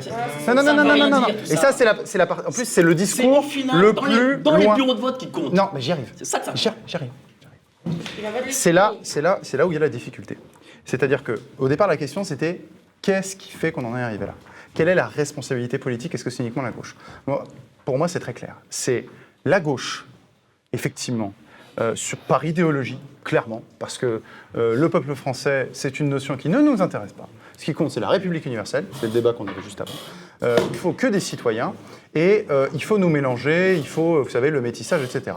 Et de l'autre côté, et de l'autre côté, la droite libérale, la droite libérale qui a trompé, qui a trahi ses électeurs, que ce soit avec Chirac et encore plus sous Sarkozy. Sarkozy qui fait sa campagne 2006-2007 sur le Karcher, finalement, il prend euh, Bernard Kouchner et il fait un gouvernement qui est plutôt du centre-gauche jusque péniblement le centre-droit, sauf comme par hasard la dernière année. Les chiffres d'immigration sous Sarkozy sont pires que sous ceux de Jacques Chirac, c'est entre 180 000 et 250 000. Donc la responsabilité là-dessus, elle est absolument partagée. Parce que la droite, par libéralisme, comme d'habitude, parce qu'elle elle voulait, pour, euh, par, par, ouverture au marché, par euh, liberté de circulation des capitaux et donc aussi mécaniquement des hommes, par acceptation de euh, l'idéologie de la Commission européenne, voilà, pour toutes ces soumissions, la droite, pour moi, porte la même, si ce n'est pire, pire responsabilité. Je ne le dédouane pas. Ce que je dis simplement, c'est que dans le peuple, maintenant qu'on sort on sort des entités partisanes. je l'ai dit ça. Quand on est dans le peuple français, le peuple français, majoritairement, je pense, rejette le phénomène migratoire tel qu'il nous est vendu aujourd'hui. Un petit mot sur la Baïa, enfin là c'est un peu... Oh bah, c'est un non-sujet, c'est très clair, de toute façon... Euh, C'est inapplicable sur un plan juridique Alors, euh, deux choses. Un, il y a un recours dans le Conseil d'État. Donc on va voir si le Conseil d'État valide ou non l'interdiction. Ce que vont clairement plaider, euh, c'est une association qui a fait un recours là-dessus, euh, ce que va clairement plaider euh, l'association qui, veut faire tomber, je crois que c'est une circulaire du, ministre de l'Éducation nationale, c'est de plaider le caractère culturel. Parce qu'en réalité, la baya, on l'interdit parce que c'est une manière de contourner l'interdiction du voile. Et la loi sur le voile, elle proscrit les signes religieux. Là, ce qu'ils vont avancer, c'est le caractère culturel. Je, je, ne suis pas devin, mais à mon avis, ce n'est pas dit que le Conseil d'État valide sa circulaire. Premier point. Deuxième point, si cette circulaire est validée par le Conseil d'État, mais on va contourner le problème. C'est évident. Il y aura un nouveau vêtement demain. D'ailleurs, il y a déjà des, nouveaux vêtements. Il y a des TikTokers qui en parlent. En, trois, en réalité, le seul sujet, il y a deux, exactement, il y a deux sujets. Un, immédiatement, c'est la question de l'uniforme. Et deuxièmement, ça c'est plus important encore, c'est pourquoi est-ce qu'on parle du débat de la Baïa en 2023 aujourd'hui? On n'en parlait pas en 1905. Hein. 1905, la laïcité, c'est pas le sujet. C'est parce qu'encore une fois, on en revient toujours au même sujet. C'est le nombre, la démographie. La démographie a fait changer la France. Nous sommes en train de basculer progressivement dans une nouvelle culture. Si vous voulez, on est en train de mettre des rustines sur une, une, une, fuite géante. On est en train de vider le Titanic avec la petite cuillère. C'est pas ce qu'il faut faire. C'est il faut colmater la brèche et sortir l'eau. Voilà, c'est comme ça qu'on Qu'est-ce que vous répondez à ceux qui disent justement, euh, qui expliquent que la situation est d'abord liée à, la ségrégation des banlieues? Il y en a qui osent dire ça quand même. Mais la, ségrégation, encore une fois, définition les termes. Ségrégation, c'est une action d'État. D'accord? C'est une action qui consiste à séparer les populations. Expliquez-moi, à quel moment dans les années 60, 70, 80 jusqu'à aujourd'hui, et même encore aujourd'hui, l'État dit à tout nouvel arrivant, tu vas vivre ici tu vas te mettre là. Non, c'est pas comme ça que ça s'est passé. Ces gens sont venus dans les années 60-70, les premiers, puisqu'on parle, quand on dit l'immigration, nommons-la, l'immigration arabo-musulmane, d'accord, d'Afrique et du Moyen-Orient. Ces gens, et surtout d'Afrique, sont venus parce qu'ils voulaient trouver un travail pour des raisons économiques. Et un certain grand patronat, allez voir les vidéos de Martin Bouygues, je vous parlais des libéraux tout à l'heure, était très heureux de les avoir pour avoir une main-d'œuvre à bas coût pour jouer la concurrence. Eh bien, ces gens sont venus ont travaillé et sont, et sont restés. Voilà. Mais ce n'est pas l'État qui leur a dit vous vous mettez dans ces endroits-là, qui accessoirement au départ n'étaient pas les taudis. Les taudis, c'est devenu aujourd'hui. Hein. Habiter à Nanterre. Hein. Nanterre, non, non, à Nanterre, c'était pas du tout un bidonville. Non, mais il y a un siècle. On les a restaurés, on les a absolument restaurés. Mais Nanterre, dans les années 50-60, c'est très bien d'habiter à Nanterre. Non, mais je parle avant-guerre. Oui, bien sûr. En plus, on a fait. Avant, c'était des bidonvilles. Donc, ils en ont fait des beaux HLM pour le coup. Bien sûr. Éric Zemmour avait parlé de remigration, vous en pensez quoi? Je pense que politiquement, c'est inapplicable. Euh, je, pense que de toute façon, euh, encore une fois, c'est les mots, les mots, les mots. Euh, je crois que c'est Nietzsche qui disait encore un siècle de journalisme et les, mots pueront. là, c'est en, une semaine, le journalisme fait tout de suite puer le mot. Donc on, arrive, c'est comme pour grand remplacement. On arrive, on, dit c'est une théorie nazie, enfin n'importe quoi. je pense qu'en en fait, aujourd'hui, sur le discours politique, le, le mot est absolument inapplicable. Et quand on entend remigration, on pense à quoi? On pense à 62, d'accord? Ça fait peur à, euh, à, tout le monde, dans, dans l'autre sens du terme, évidemment. Euh, donc je, pense, euh, je pense que c'est inapplicable. En, tout cas, sur, sur le plan des discours politiques, c'est inapplicable. Ensuite, ensuite je m'empresse de préciser qu'il y a des gens qui n'ont rien à faire ici, il va falloir les renvoyer. Voilà, vous voyez la distinction? On parlait beaucoup aussi de la représentation des minorités. Est-ce que c'est un problème spécifiquement français? Parce qu'on en parle beaucoup aussi aux États-Unis. C'est l'Europe? Non, les, non, les États-Unis, c'est autre chose, mais ne prenons pas modèle des États-Unis. Les Américains, comme les Anglo-Saxons, enfin surtout les Anglais et les Américains, c'est un modèle multiculturel, d'accord? C'est un modèle de, justement de la société. Chacun vit dans son coin, chacun vit dans sa communauté. Nous, notre logiciel est, tout à fait différent. Euh, les Américains, bah, écoutez, ils tiennent parce que c'est pas pas un pays l'Amérique. C'est une société, une société civile avec des sociétés militaires et des sociétés industrielles. Le jour où ce n'est plus la première puissance mondiale, mais la troisième, quatrième puissance, où il y a une crise économique, ce pays explose. D'accord? Ce pays explose, ça, ne tient pas. Ça ne tient pas. Ça ne lui donne pas une Elle ne tient que par sa supériorité et son hégémonie mondiale qui aujourd'hui est remise mais ils ont tous un drapeau du pays sur leur, sur leur Mais parce que c'est la première puissance mondiale. Demain, quand ils ne seront plus la puissance mondiale, est-ce que la Californie restera indépendante du reste des États-Unis? Je n'en suis pas tout à fait sûr. Je ne suis pas devin, encore une fois, voilà. Mais l'Europe, de manière générale, l'Europe occidentale, France, Allemagne, bien évidemment c'est un, drame pour l'Allemagne, euh, l'Italie et, euh, le Royaume-Uni euh, et la, Suède, enfin, voilà, plein d'autres pays sont confrontés à ce phénomène. Les seuls qui s'en sortent, c'est les pays d'Europe de l'Est. Allez, avant de clore ce débat euh, et de passer à l'interview confession, eh bien, euh, comme d'habitude, la création d'Ignace pour cette émission, euh, ce donc premier débat. Donc Pierre Gentillet, vent debout contre l'insécurité, la meilleure attaque, c'est la défense. Joli, on peut l'applaudir. Greg Tavillion en guerre contre l'insécurité avec ma matraque et mon casque de gaulois réfractaire. Joli. Stella Kamga et sa flamboyante chevelure. Avec ça, je ne risque pas de porter la baya. Joli. Tiens, Stella. Nouveau commandement, si tu veux vivre à mon regard, tes yeux baissera. Je te laisse la responsabilité de ce dessin. Attention, école inflammable, joli. Port du couteau à l'école, c'est culturel, pas religieux. Oh, pas mal. Oh là, celle-là, elle va faire agir, je pense. Trafic de drogue à cause du laxisme du gouvernement, point d'interrogation. Il ne faut pas regarder la paille dans la narine du voisin.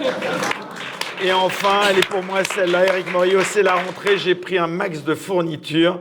C'est Greg qui va être content, on peut l'applaudir. Merci beaucoup Ignace. Merci pour ce premier débat, on enchaîne tout de suite, on est un peu à la bourre avec l'interview confession.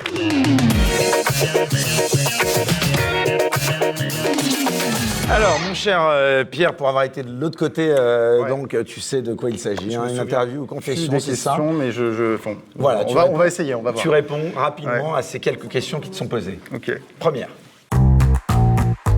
Quel est le livre qui vous a le plus marqué dans votre vie? Oula, c'est compliqué. Euh, Il n'y a qu'une seule réponse, bien évidemment. Si possible, ouais. Euh, c'est compliqué. Euh, non. Euh, non, bah je. Ah, je serais quand même tenté d'en dire deux rapidement quand même. Euh, je, je suis un conformiste, mais euh, euh, Bête, homme et Dieu de Ferdinand Anselmowski pour le côté voyageur et euh, Les Réprouvés de Ernst von Salomon pour euh, le côté euh, euh, soldat. Eh ben écoute, euh, ouais, on C'était- hein, c'est euh, pointu. Hein. Allez, seconde question. Quel est l'adversaire que vous respectez le plus? Euh, sans conteste, François Mitterrand. Ah. oui, oui, incontestablement. Pourquoi? Euh, Parce que c'est un personnage de roman, parce que c'était le dernier euh, vrai président, et il a compris qu'il l'était aussi. hein, euh, euh, euh, c'est quelqu'un que, enfin, où la- je pense qu'il n'y a aucun politique, hormis peut-être Sarkozy, et pourtant je n'aime pas Sarkozy, où le mot volonté compte autant. Et qui avait une finesse littéraire, qui... Voilà, je suis en train d'encenser Mitterrand, bien évidemment, c'est un des fossoyeurs de la situation dans laquelle nous sommes, mais là, il faut choisir un, un ennemi qu'on respecte. Euh, oui, euh, bien évidemment, qu'on respecte, et je peux dire quelque part qu'on admire, oui. J'ai travaillé, euh, pour l'anecdote, avec un... un, un- mon premier stage... non, non, mais j'ai travaillé mon, mon tout premier stage en tant qu'avocat, en tant que... Enfin, pas- j'étais pas avocat, mais en tant qu'étudiant en droit. Je l'ai fait auprès, alors je ne peux pas dire qui, mais auprès d'un très proche de François Mitterrand. Et je, il m'a raconté. Non, non, non, non, pas Cashman, et je ne vous réponds plus après. D'accord. Voilà. Bon, eh il ben, m'en a- écoute, il m'en a, un peu parlé. Voilà. troisième question. Tenez-vous comme votre plus grand modèle Tu sais que tu as grillé tous tes jokers là. hein. Maintenant, à chaque fois que je te pose une question, il n'y aura plus de jokers possible. hein. Pourquoi? Ah, y a- Pour ne y pas avoir répondu. y a euh, possibilité les d'un noms. joker? Non, justement. Mais justement, je veux dire, ici on dit tout normalement. Ah Donc bon? tu dis, euh, voilà, t'as pas voulu nous dire pour quelle association euh, t'avais euh, y plaidé. Ah oui. il va pas plaidé, prendre là. Ah non, mais ça, c'est Non, mon mais on secret est entre professionnel. nous, là. Personne nous regarde. Bien sûr. c'est ce que je me disais aussi. Euh, quel Moi est aussi, mon- avant de venir. Quel est mon héros, c'est ça? Euh, oui, Mon modèle. ton modèle, Mon modèle euh, à part moi. Ah, oui. C'est- c'est- euh, un modèle. J'ai- J'ai j'ai pas de. J'ai pas de modèle. Je vais peut-être décevoir. Un héros, peut-être si. Ah, je pensais qu'il allait me dire Vergès, comme la plupart des Non, jeunes non, pas du tout. Non, non, pas du tout. J'ai- j'ai- non, là-dessus, j'ai j'ai pas vraiment de, de modèle en tant que- en tant qu'avocat. Il n'y en a Euh, pas un, ça c'est curieux. Il n'y en a pas qui t'a donné la vocation. Oui. Non, non, pas du tout. Euh, vraiment, pour le coup, euh, c'est. Moi, c'est plus des juristes, vous voyez. C'est- C'est c'est idiot, mais c'est des juristes, c'est des professeurs de droit. Alors, pas qui m'ont donné envie d'étudier le droit, mais qui, qui, voilà, qui, qui suscitent chez moi mon respect. Vous voyez, des. euh, ça, ça dira euh, pas grand-chose, mais le, le doyen Oriou, Maurice Oriou, qui est un des, un des plus grands juristes euh, français, euh, oui, euh, lui m'inspire euh, m'inspire beaucoup. Euh, euh, Fonsavini aussi, un juriste allemand. Euh, voilà. Ensuite, si je dois citer un, euh, voilà, un héros, on va dire, euh, sans doute le personnage, la personne qui me touche le plus, euh, et que j'essaierai de tendre, de ressembler, mais je n'y ressemblerai jamais, mais en tout cas c'est inspirant, c'est Jean Valjean, D'accord. dans Les Misérables. Voilà, je pense que c'est vraiment le plus beau. Moi, juriste. Non mais voilà, on est ailleurs, mais c'est le plus beau. En fait, c'est le plus beau personnage que, que j'ai que j'ai jamais vu. À égalité peut-être avec Javert, parce que Ja- Javert c'est absolument sublime. Je parle notamment du, du suicide de Javert. Et alors là, pour le coup, c'est un homme de, de loi, hein, un homme de droit, mais qui, qui, qui, qui devant, enfin, il doit arrêter Jean Valjean. Et, et, euh, Merci pour cette réponse. voilà, courte. bon, désolé. Il doit, il doit, je termine, voilà, il doit, bon, j'ai peut-être trop fait, mais effectivement, il- ce personnage est sublime euh, parce qu'il est touché par Dieu, parce qu'il est touché par la grâce, et, euh, et voilà, il- d'ailleurs, il ne survit pas. Bon. Question suivante. Quelle affaire ne défendriez-vous pas? Alors ça, je pense que Allez, cette question elle était spécialement voir, pour moi là. Voilà. Je pense que cette question-là, elle n'a jamais, euh, jamais été posée. Quelle affaire je ne défendrais pas Euh, Alors effectivement, euh, qu'est-ce que j'ai Ah oui, si. Louis Bayard Euh, vient de voir, là, comme ça, j'ai pas d'avocat. Ah, une affaire connue ou une Non, affaire qui peut pas, se poser. Un, un viol, euh, viol d'enfant. Viol d'enfant, non, jamais. D'accord. À défendre l'auteur Oui. oui, de l'autre côté, oui, bah non. Merci pour cette précision. Non, terroriste, je... Pu trouver que c'était même défendre la victime, ah. c'était dur, quoi. Enfin, non, viol d'enfant, euh, viol d'enfant, c'est vraiment, alors c'était pas la seule, mais vraiment le, ce, qui me, ce qui me révulserait le plus, c'est vraiment ça. Allez, dernière question. Quel est l'événement qui a changé le cours de votre vie? Alors, je suis jeune. Donc, euh, j'ai pas encore fini. Euh, et le, le, cours de ma vie n'a peut-être pas été encore complètement bouleversé.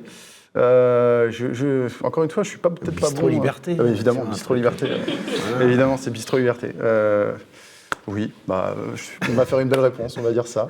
Mais j'ai pas de. Sinon, j'ai. Non. Pour l'instant, il n'y en a pas. Pour l'instant. Mais il va venir. Peut-être qu'il va venir. Ah, écoute, euh, on te le souhaite en tout cas. Allez, on passe au dernier débat de cette émission consacré, bien sûr, à la guerre en Ukraine. Guerre en Ukraine. Bientôt la fin. Quel bilan tiré d'un été agité? S'achemine-t-on vers la fin du conflit? Poutine est-il encore crédible aujourd'hui? Voilà, donc euh, on peut applaudir encore euh, Pierre Gentillon, qui est notre invité.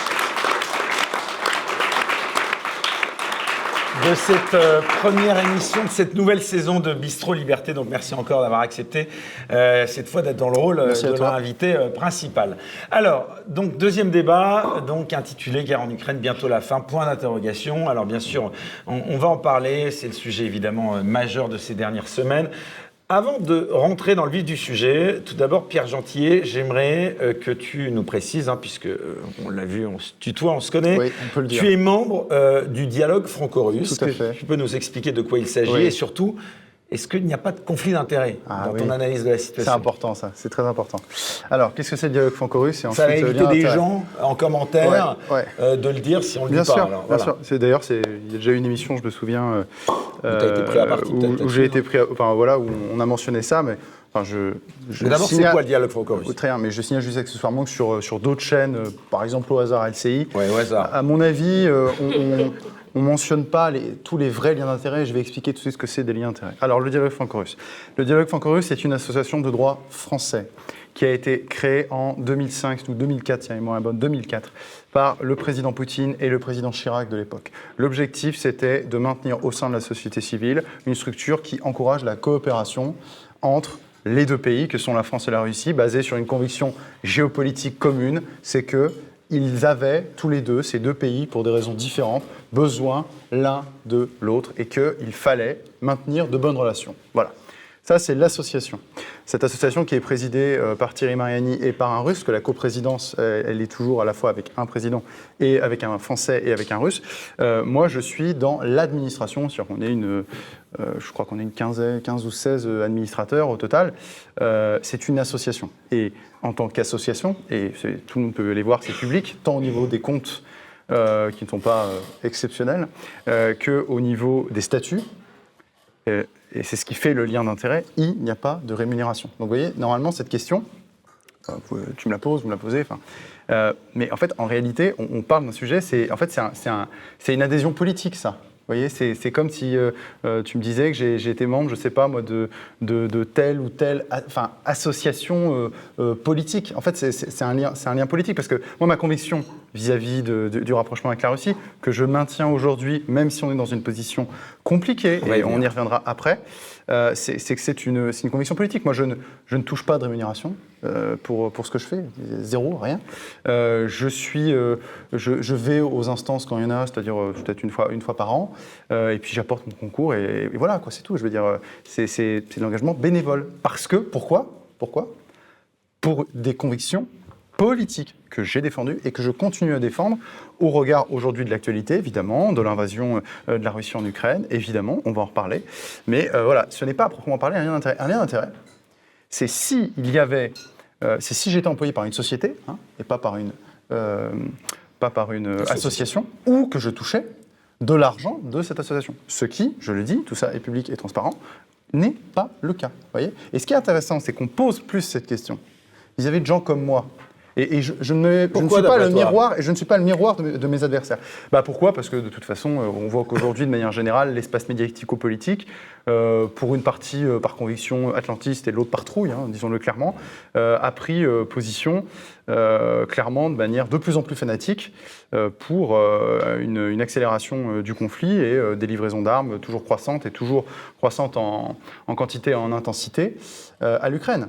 Donc euh, je pense que c'est ça aussi qui fait un peu cet effet pression. Moi, ça ne me touche pas. De toute façon, ma position est une position qui n'est pas une position à court terme sur 6 mois, sur un an. C'est une position sur 10, sur 20, sur 30, sur 40 ans. Encore, ma conviction est toujours la même. C'est que la France, aujourd'hui, pour son indépendance. Elle n'est pas menacée par la Russie. Je ne dis pas que l'Ukraine n'est pas menacée par la Russie, bien évidemment.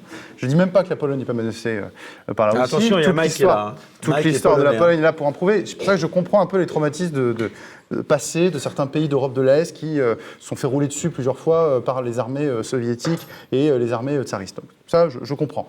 Mais du point de vue français, mon avis politique, je, le redis, il faut qu'en fait, il faut que ces gens qui, qui, qui qui voient des intérêts partout, parce qu'en fait, peut-être qu'ils n'ont pas beaucoup de convictions aussi, euh, comprennent qu'il y a des gens qui ont des convictions et qui ont des idées politiques. Moi, mon idée politique fondamentale, c'est que la France, mais après on va venir au contexte, a un intérêt géopolitique, stratégique certain pour devenir plus indépendante qu'elle ne l'est du bloc otanien c'est-à-dire des Américains, d'accord euh, Je veux dire, à l'affaire Alstom, c'est pas les Russes qui nous ont sabordé. Hein.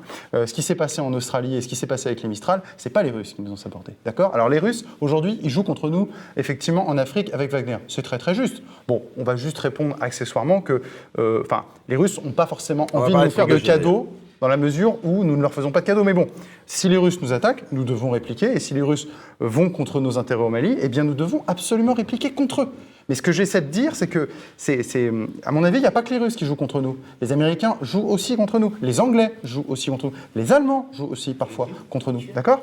Donc, euh, la question, c'est quelles sont les grandes tendances géopolitiques profondes? La grande tendance géopolitique profonde que je vois, c'est que pour nous sortir de l'influence américaine, de l'influence sotanesque, pour éviter de couler parce que je pense que ce bloc est en train de couler véritablement. Parce que c'est l'émergence des briques qui arrive aujourd'hui, c'est l'émergence de géants comme l'Inde, comme la Chine, la France a une position qui était la position du général de Gaulle, qui est une position de non-aligné, qui est une position de tiers arbitre, de tiers neutre. Et cette carte à jouer, elle ne peut, elle ne peut la jouer qu'en étant indépendante. Et je pense que c'est pour ça qu'on se rapprocherait de la Russie, non pas pour l'objectif, pardon, c'est un peu long, hein, excusez-moi. L'objectif, c'est pas d'entrer dans la CEI, c'est pas d'être un État soviétique français. L'objectif, c'est de retrouver une position d'équilibre et donc s'appuyer sur la Russie pour se défaire de cette influence, euh, américaine. Ensuite, il y a le contexte. Euh, on va en parler sur l'Ukraine. C'est une agression inqualifiable, injustifiable, tout à fait euh, illégale, tout ce que vous voulez. Bon, une fois qu'on a dit ça, qu'est-ce qu'on fait? Voilà. Je, suis d'accord. Hein, la, Russie a envahi l'Ukraine. Actuellement, pourquoi elle a envahi l'Ukraine? Je ne justifie rien, mais interrogeons un petit peu sur les causes. Il y a eu les accords de Minsk, il y a eu deux, trois choses, on en reparlera. donc, il faut tout poser sur la table. Et ça, c'est la première chose. Et la deuxième, pardon, je l'ai déjà dit, c'est il y a des convictions politiques. Moi, j'ai des convictions politiques. Elles n'ont pas changé. D'accord? Elles n'ont pas changé. Parce que la dynamique géopolitique, c'est une dynamique de long terme et qui va continuer à paix. Et je vais vous dire une chose. Dans cinq ans, quand ce conflit sera terminé, si la Russie l'a emporté. Dans tous les cas, on est perdant avec cette histoire. Parce que ceux qui ont pensé, vraiment. Hein, mettre l'économie russe à genoux. Non, mais alors, ceux qui ont pensé mettre l'économie russe à genoux, c'est perdu. Mais ceux qui ont fait un pari, en se disant, euh, bon, de toute façon, euh, la Russie euh, va s'écrouler, à mon avis, ils ont tort.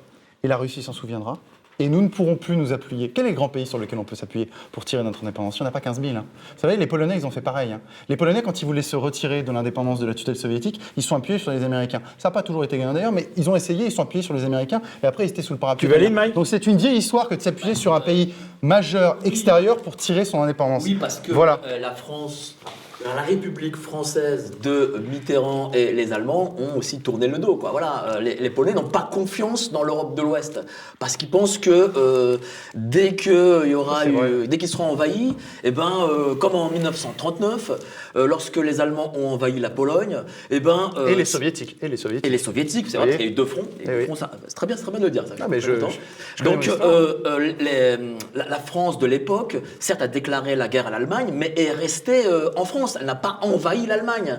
Donc pour eux, euh, les Français euh, ne sont, pas, fiables. Voilà, c'est pas un partenaire fiable. Et, c'est malheureux. Moi ça, moi, ça me rend vraiment triste. Moi, j'étais en Pologne dernièrement, j'étais en août, et ça me rend triste qu'en Pologne, alors qu'il y a une grande histoire, il y a Chopin, il y a Marie Curie, il y a Henri III de Valois qui était roi de Pologne, il y a Napoléon. Bah, surtout Napoléon.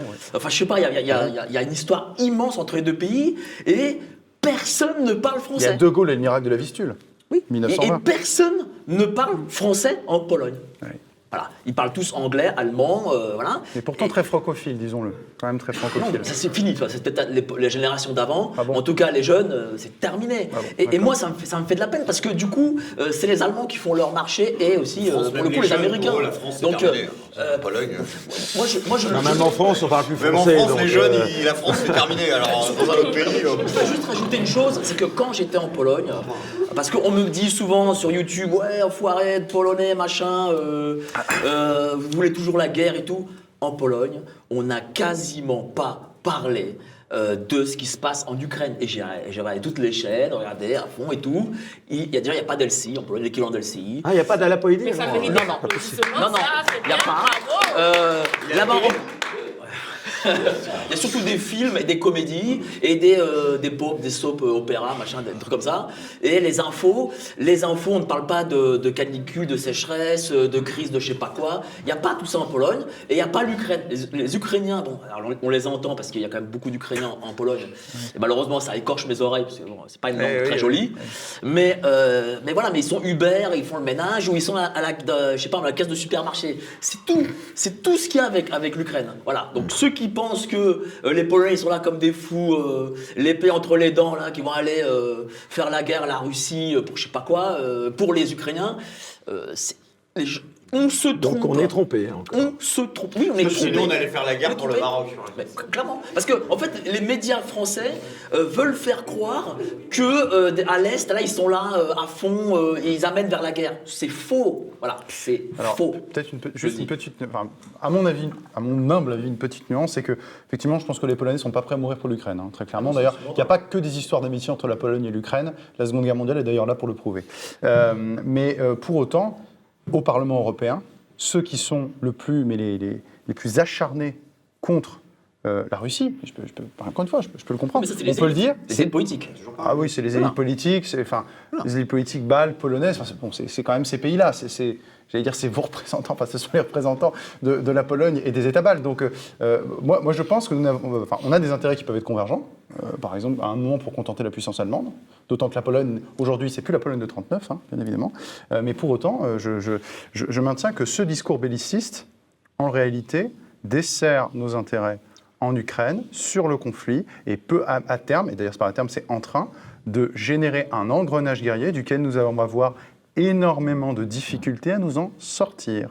Au départ, on parlait juste de livrer, vous savez, des armes défensives. Concept, euh, d'ailleurs, euh, j'ai jamais compris. Hein. Moi, une arme, c'est fait pour tirer. Hein. Être tué par une arme défensive ou une arme offensive, le résultat est le même. Hein. Voilà, euh, bon. Donc au départ, c'était des armes défensives. Après, c'était des armes lourdes. Après, c'était, vous savez, les Charles Leclerc. Incroyable. On aurait pu sortir le porte-avions Charles de Gaulle. et puis après, on parle d'avions. et puis là, on parle de missiles. Enfin, c'est oui, voilà, on parle. On, je voulais dire, on a livré. C'est, vous voyez l'engrenage?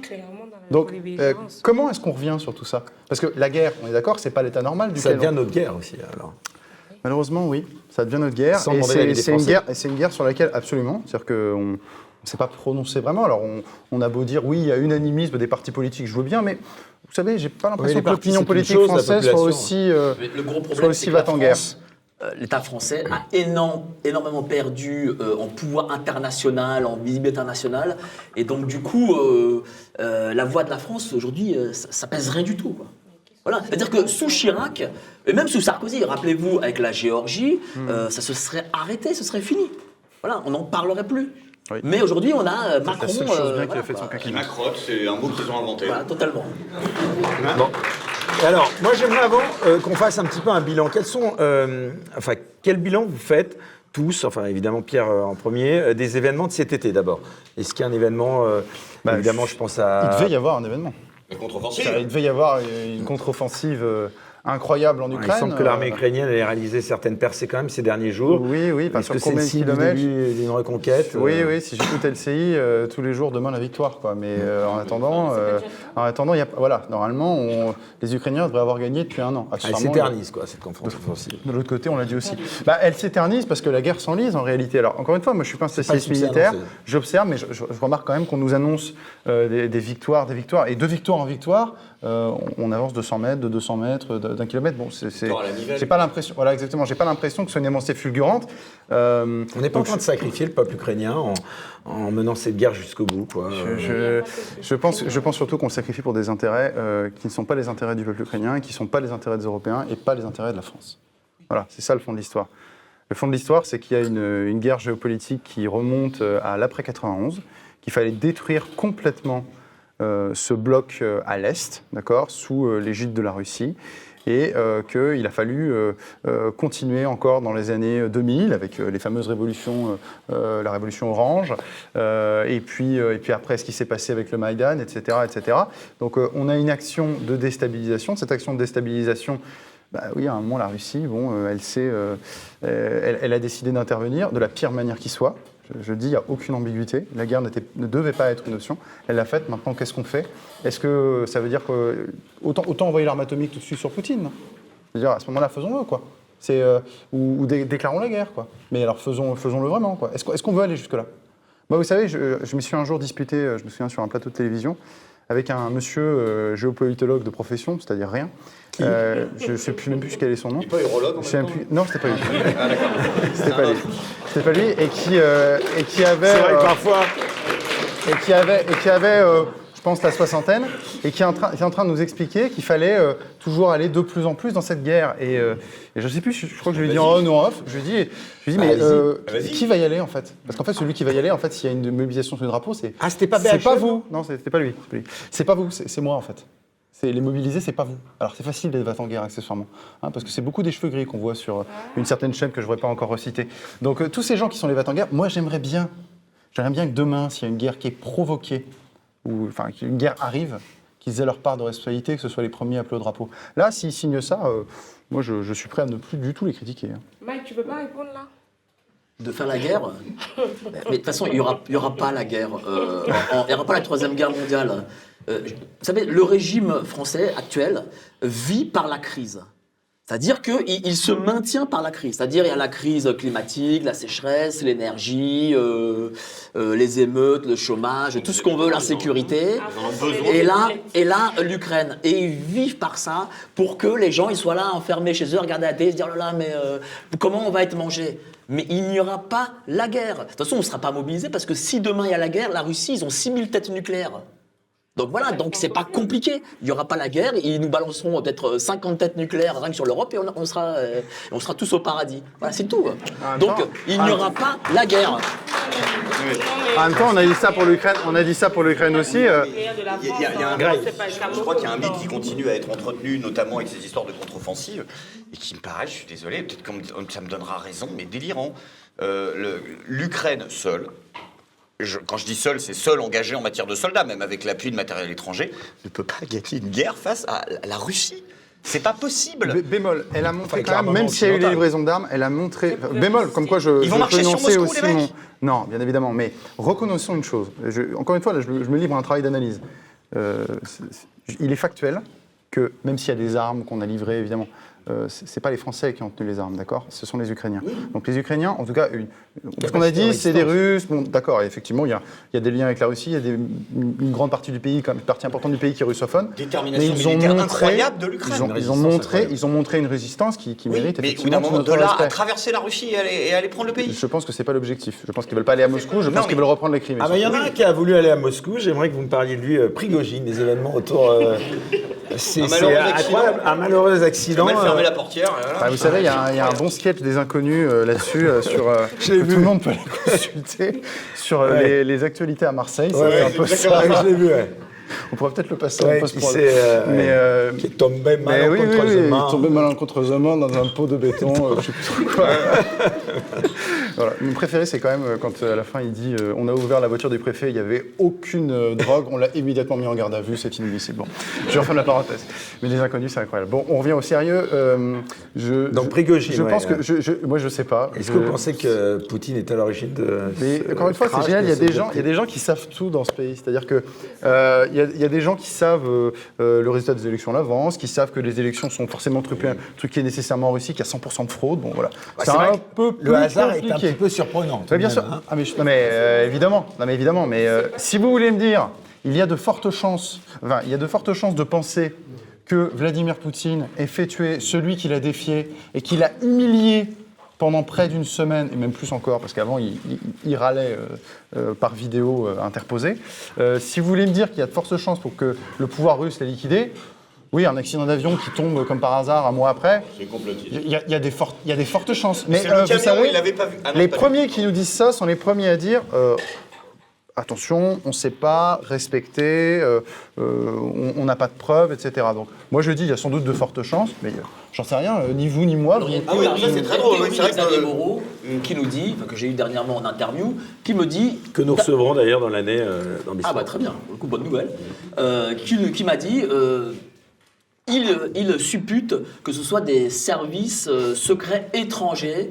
Euh, Vous pensez que les Américains ou les services occidentaux peuvent avoir lui, il, le pense. un rôle dans cette affaire Parce qu'il dit que, en réalité, euh, Poutine n'a aucun intérêt de voir, de voir Prégogine mourir, parce que déjà, euh, Wagner étant bien implanté euh, en Afrique, il faut rechanger la tête de Wagner, remettre quelqu'un qui soit en confiance avec les présidents africains, etc., et que ça prend énormément de temps. et donc, ils n'ont pas, ils ont pas, ils ont pas ces intérêts, quoi, on va dire. Ouais, ouais, il est gémeaux là-dessus, quand même. Qu'est-ce que ça dit C'est un spécialiste, je, je, prends sa thèse, quoi. Oui, oui, oui, oui, mais oui, c'est un spécialiste. non, toi, tu l'es. C'est pas plus que. Mais non, c'est ça. Non, mais c'est rigolo, c'est de voir tous nos amis fact-checkers qui relaient ça comme une information factuelle, que c'est Poutine qui l'a buté, alors qu'ils en savent pas plus que les autres. Ah, mais les fact-checkers, en général, ils sont bien euh, informés. Hein. Ouais, on sait pas ce qui s'est passé. C'est comme le petit gamin qui a été enlevé par un oiseau, là, peut-être que Ah, par un aigle, oui. Oui, un aigle. Aigle, ouais. BFM qui avait relayé, non Oui, oui, oui. oui, On ne sait pas, on sait pas comment ce truc va finir. Mais c'est vrai qu'il y a une volonté d'utiliser ce conflit un peu en matière de, je ne crois pas qu'il y ait une volonté des pays occidentaux d'aller jusqu'au bout de la guerre euh, totale. Mais hmm. pour l'instant, il y a quand même du business. Il y a une volonté. Les F-16 à l'Ukraine, c'est du business. Hein. Oui, sans... Ouais, sans doute. C'est du business. C'est parce que le Lockheed va les remplacer par des F-35 et qu'ils vont en revendre aux États-Unis. Ils n'avaient pas besoin de quand F-16. Même, quand même, je pense qu'il y a quand même une volonté. Je pense qu'il Alors, je ne sais pas pour, euh, pour la France, etc. Mais euh, parce que je pense que la France fait plus embarquer dans le conflit qu'autre chose. Oui, mais Macron, pas quoi qu'on en dise, a essayé quelques semaines avant la négociation. Oui, mais, il, il, a un mec au téléphone et deux minutes après, il a le mec en face, il dit l'inverse qu'aurait fait la France de ah bah, La France, euh, très simple. Enfin, honnêtement, je pense que la position de la France, euh, telle que je l'aurais euh, aimée, c'est un, c'est une violation du droit international. Je sais, je suis juriste, le droit international, ça n'existe pas. Mais si on s'envahit tous à la fin, on ne va pas s'en sortir. Donc, un, c'est une violation en tant que telle, nous la condamnons. Accessoirement, je le dis, les Américains, l'Irak, etc. Et puis l'Azerbaïdjan aujourd'hui, hein, qui. là, je fais une aparté, pardon, j'en fais plein, mais il n'y a aucun problème à décréter des sanctions contre la Russie, euh, sur le gaz, sur le pétrole. Par contre, on va signer la même année un contrat avec l'Azerbaïdjan qui vient d'envahir et qui, qui, attaque, qui bombarde le peuple, euh, le peuple arménien à côté et, qui viole du coup sa souveraineté. Donc là, il n'y a pas de problème. Donc c'est là où je dis à mes amis, euh, qui sont du même camp, je leur dis, vous savez, parce qu'ils me disent, oui, il faut respecter les grands principes. Je dis, mais vous êtes tout seul. Vous êtes tout seul sur votre petit cabri, parce qu'en attendant, les autres s'en foutent. Donc on voit bien qu'il y a des logiques géopolitiques un peu plus profondes. Bon, donc un, mais malgré tout, un, effectivement, euh, condamnation, c'est-à-dire c'est une violation, c'est une violation du droit. La Russie ne devait pas faire ça. Ça, perturbe l'équilibre européen et d'ailleurs ça renforce l'OTAN plus qu'autre chose. Regardez ce qui s'est passé avec la Finlande qui rejoint, euh, qui rejoint l'OTAN euh, et la Suède, je crois qu'il y a une procédure d'adhésion. Enfin voilà, tout ça se, met en bloc.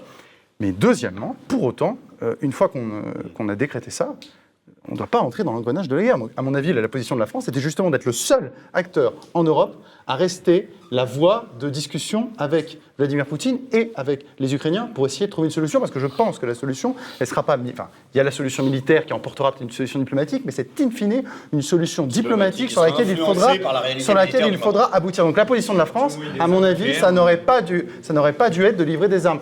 Qu'on livre je le précise, qu'on livre euh, des vivres, euh, quelques équipements, enfin, euh, des, moyens humanitaires, mais, enfin, bien, bien évidemment, c'est le peuple agressé. là, in fine, bien évidemment. Mais si on livre des armes, nous entrons dans un engrenage. Je le redis, je pose toujours la question, je n'ai pas eu de réponse. Qu'est-ce qui va se passer demain si un missile ou un avion français, que, piloté par des Ukrainiens, frappe une grande ville russe je, n'ai pas de réponse à cette question. Qu'est-ce qui va se passer? Est-ce qu'on veut aller jusque-là? Donc non, je suis désolé, je le pense et je le penserai toujours. Nous n'avons pas à livrer de telles armes à la Russie. Nous pouvons faire effectivement quelques livraisons du, matériel ou de manière euh, humanitaire, si j'ose dire, mais nous n'avons pas à entrer dans cet engrenage. Quel avenir vous voyez à cette guerre? Euh, Je voulais prendre la parole sur autre chose pour quand même déplorer euh, la lâcheté euh, historique des dirigeants français, parce qu'il faut absolument faire la différence entre le peuple français et ses dirigeants qui, visiblement, euh, historiquement parlant, ont à chaque fois trahi les peuples et les pays voisins et amis. Euh, pour le coup, Mike, je serais d'accord avec toi, il a cité l'histoire de la Pologne. Là, en, l'occurrence, on, parle de l'Arménie, mais à un moment donné, euh, si vous retracez l'histoire, à chaque fois qu'il y a eu un conflit qui a engagé la France, où il fallait effectivement que les dirigeants français de l'époque prennent une décision ferme c'est-à-dire, pardonnez-moi l'expression, qui, qui, portent leur couille, ils ne l'ont pas fait.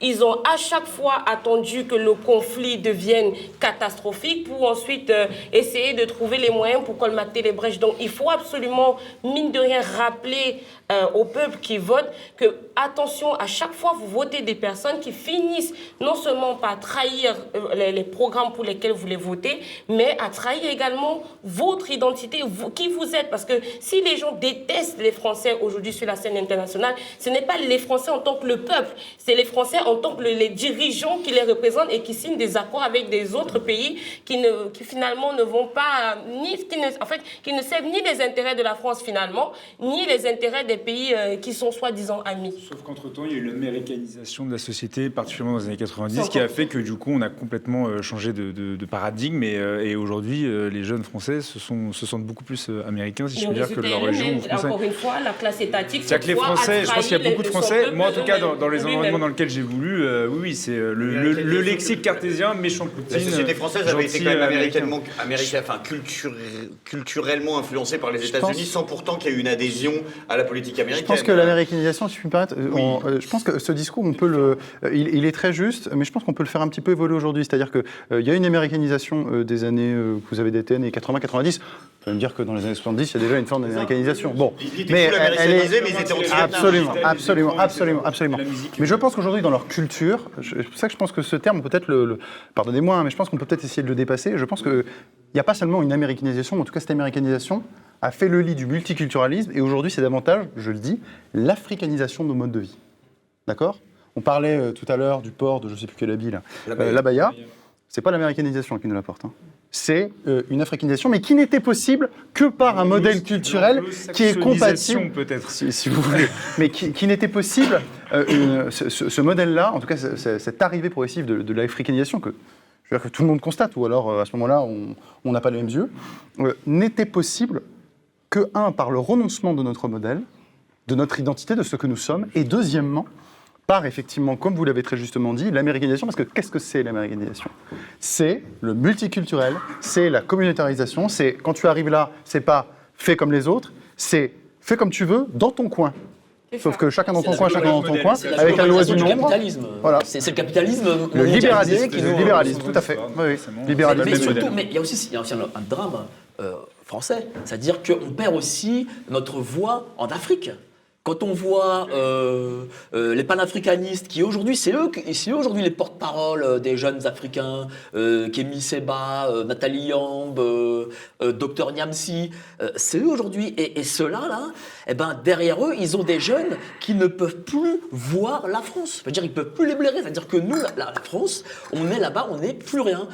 et on perdra tout ça euh, vis-à-vis des Chinois, vis-à-vis des Russes. Euh, voilà. Donc c'est, ça, c'est un drame. Non mais, non mais, ça montre, non mais ça montre aussi euh, l'affaiblissement français dans le monde. Parce qu'on est là, on se dit ah oui, on est encore un phare, un phare. On n'est plus du tout ce que l'on pense être. En tout cas, aux yeux, aux yeux du reste du monde. Moi, j'aimerais revenir un instant sur ce qui s'est passé donc évidemment avec cette rébellion de Prigogine, bon, et puis cet accident. Est-ce que vous ne pensez pas qu'aujourd'hui, finalement, eh bien, cette rébellion a permis à Vladimir Poutine de s'affirmer plus que jamais comme le, chef incontestable de la Russie? Toi ah, qui connais bien. C'est intéressant parce que c'est vrai qu'on a entendu à un moment, vous savez, une petite musique dans les chansons qui disait que euh, Vladimir Poutine, un coup d'État est, imminent, on l'attend toujours. Vladimir Poutine va mourir. Alors ça, j'ai entendu.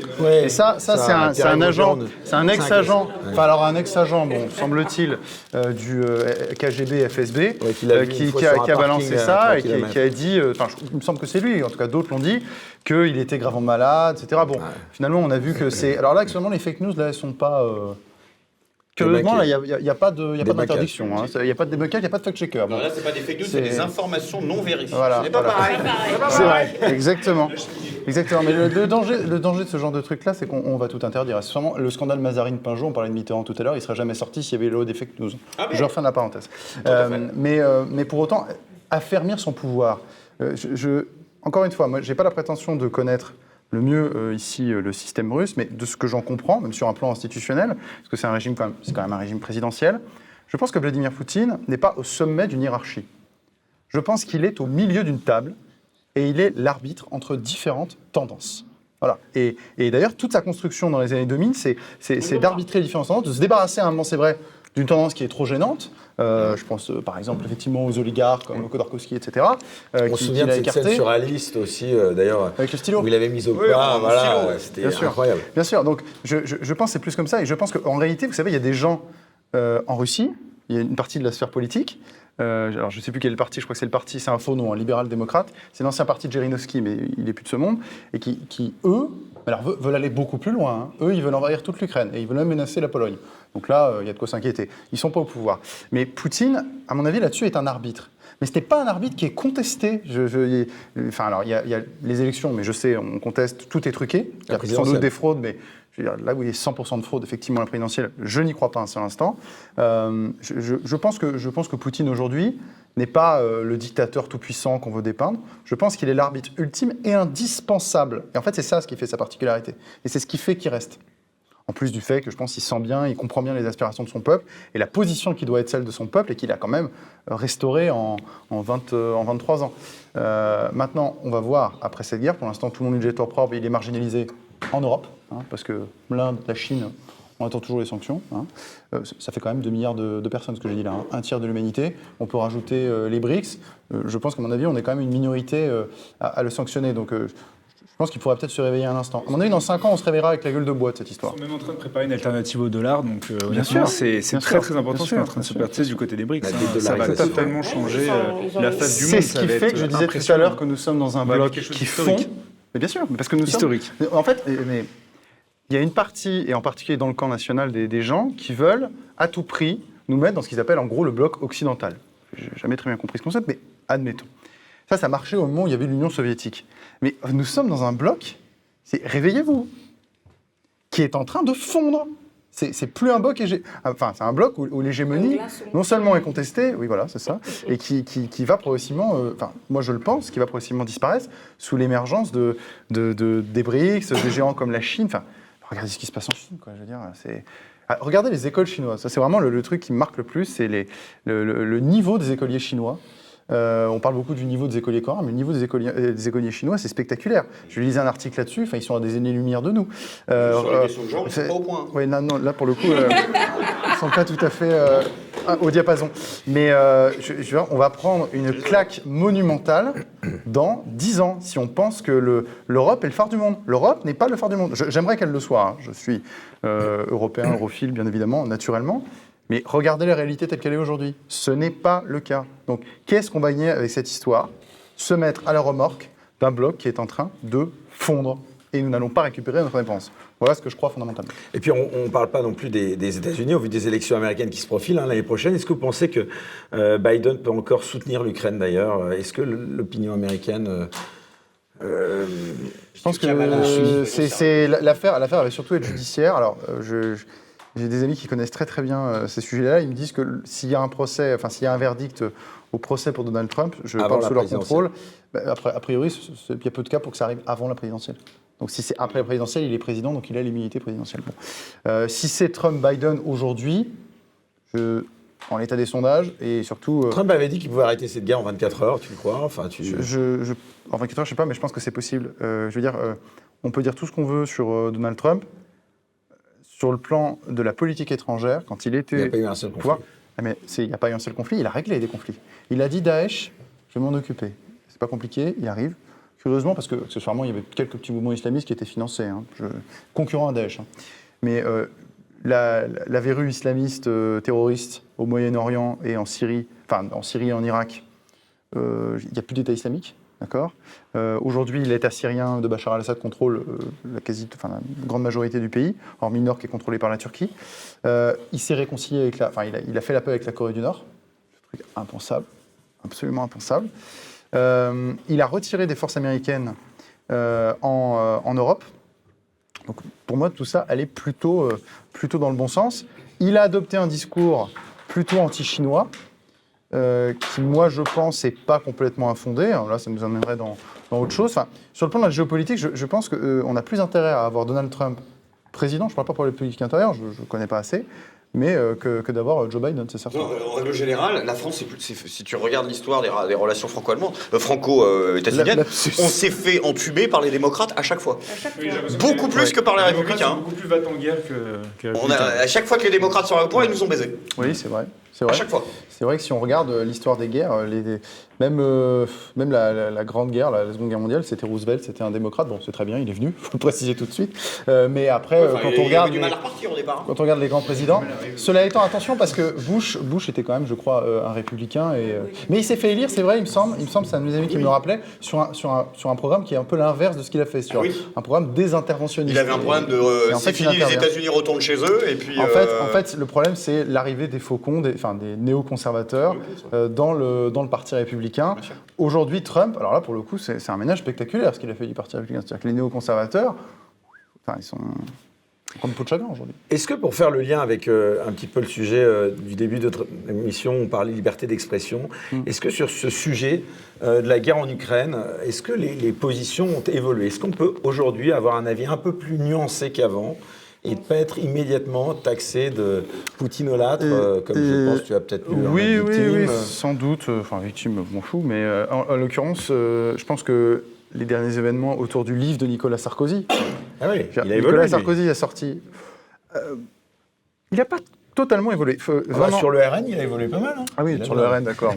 Sarkozy, mais je pense sur la, en tout cas sur ce qu'il sur ce qu'il dit vis-à-vis de la Russie, et, pourtant, je le dis, hein, Sarkozy, ce n'est pas ma tasse de thé. Mais en l'occurrence, euh, ce qu'il a fait euh, euh, sur la, il a fait quelque chose de positif sous son quinquennat. Par exemple, on citait l'exemple de la Géorgie, c'est lui qui a arrêté la guerre et qui a évité que ça s'envenime. En même temps, c'est lui qui a précipité les événements en Libye, donc ce n'est pas hyper positif. Mais là, ce qu'il dit sur la Russie, je trouve que c'est assez, c'est assez juste. On ce qui est dit. extraordinaire, bah, ce qu'il dit simplement, c'est qu'à un moment, il va falloir faire avec la Russie. que l'histoire est un peu plus complexe. Est-ce que finalement l'issue de ce conflit, ce ne serait pas justement de geler le conflit, de reconnaître les conquêtes russes? Je pense que c'est pas, en fait, c'est pas à nous de nous prononcer là-dessus. Je pense que c'est aux dirigeants. Enfin, je pense qu'à mon avis, c'est le, il y aura une bataille qui n'a pas encore eu lieu, et c'est cette bataille qui décidera du moment où soit les Ukrainiens, soit les Russes disent stop, on s'arrête là. Par exemple, euh, je vais être très concret.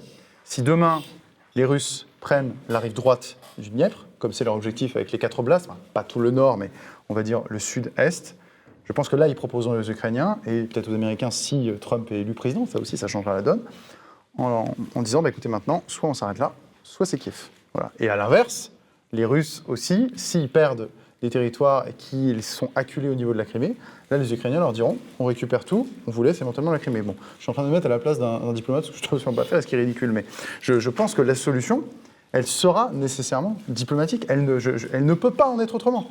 C'est, sinon, ça va dégénérer. La diplomatie reposera sur l'état militaire des conquêtes des forces en présence Absolument. Et, de, Absolument. qui a quoi ou alors, et ou alors sur l'élection présidentielle. Les deux. Américaine. C'est, le, c'est peut-être aussi pour ça que les, Russes euh, se disent qu'ils peuvent jouer, euh, qu'ils peuvent jouer le temps long, quoi.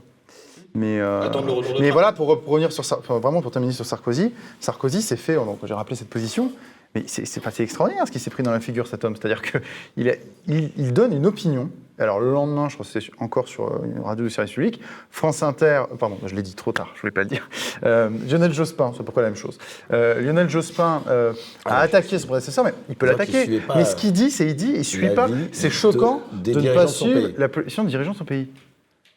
Attendez, alors la c'est quoi le propre d'une démocratie? On va recommencer au niveau des bases et du fondement. La, base de la démocratie, c'est que c'est qu'il y, a- il y a des opinions qui peuvent être divergentes. En plus, Sarkozy, c'est pas le plus grand critique de Macron, donc s'il espère une critique, c'est pas pour renverser le président Macron, d'accord? Euh, Donc, il émet une critique. J'ai vu aussi euh, d'autres spécialistes, euh, un de ses anciens, d'ailleurs responsable quand il était au ministère de l'Intérieur, qui est venu pour lui pour lui taper dessus. Je crois que c'était sur LCI. Bon, mais, mais en disant, mais voilà, mais en disant. On ne doit pas dire ce genre de choses, pardon. Euh, on, peut dire je ne suis pas d'accord avec vous, vous avez tort, parce qu'encore une fois, c'est une affaire de conviction politique. Alors je sais, euh, il y a quelques dingos euh, d'Europe de l'Est qui pensent qu'absolument tout le monde est payé, bon, c'est comme d'habitude, hein. mais il y a des convictions politiques. Je pense que là-dessus, les convictions de Sarkozy sont valables, mais je pense qu'on peut le considérer comme étant une conviction politique. On n'a pas à dire. c'est forcément, il est acheté, c'est forcément les intérêts de la Russie, et c'est quelqu'un qui est déloyal parce qu'il va contre les intérêts de son pays. Non, les intérêts de son pays, c'est ce que la politique en décide. Et donc c'est une affaire d'avis politique. Il a un avis politique différent du vôtre. Mettez-vous ça dans le crâne. Voilà. C'est ça la politique. C'est discuter de nos désaccords et éviter de se jeter ce genre d'invective en disant euh, vous, euh, vous, êtes, euh, vous allez contre l'intérêt de l'État, contre les intérêts de la France. Mais non, c'est- pas ça. Vous avez pas ça déjà commencé à invoquer la notion de cohérence nationale à l'époque du Covid. il fallait tous être derrière Ouais. le président. Si t'étais pas d'accord, t'affaiblissais la nation. Avec un élément oppressif supplémentaire, c'est que non seulement ça venait de l'État, mais ça venait aussi de l'espace médiatique. L'espace médiatique était. 2021, c'était sans doute la pire année parce qu'il y avait les passes.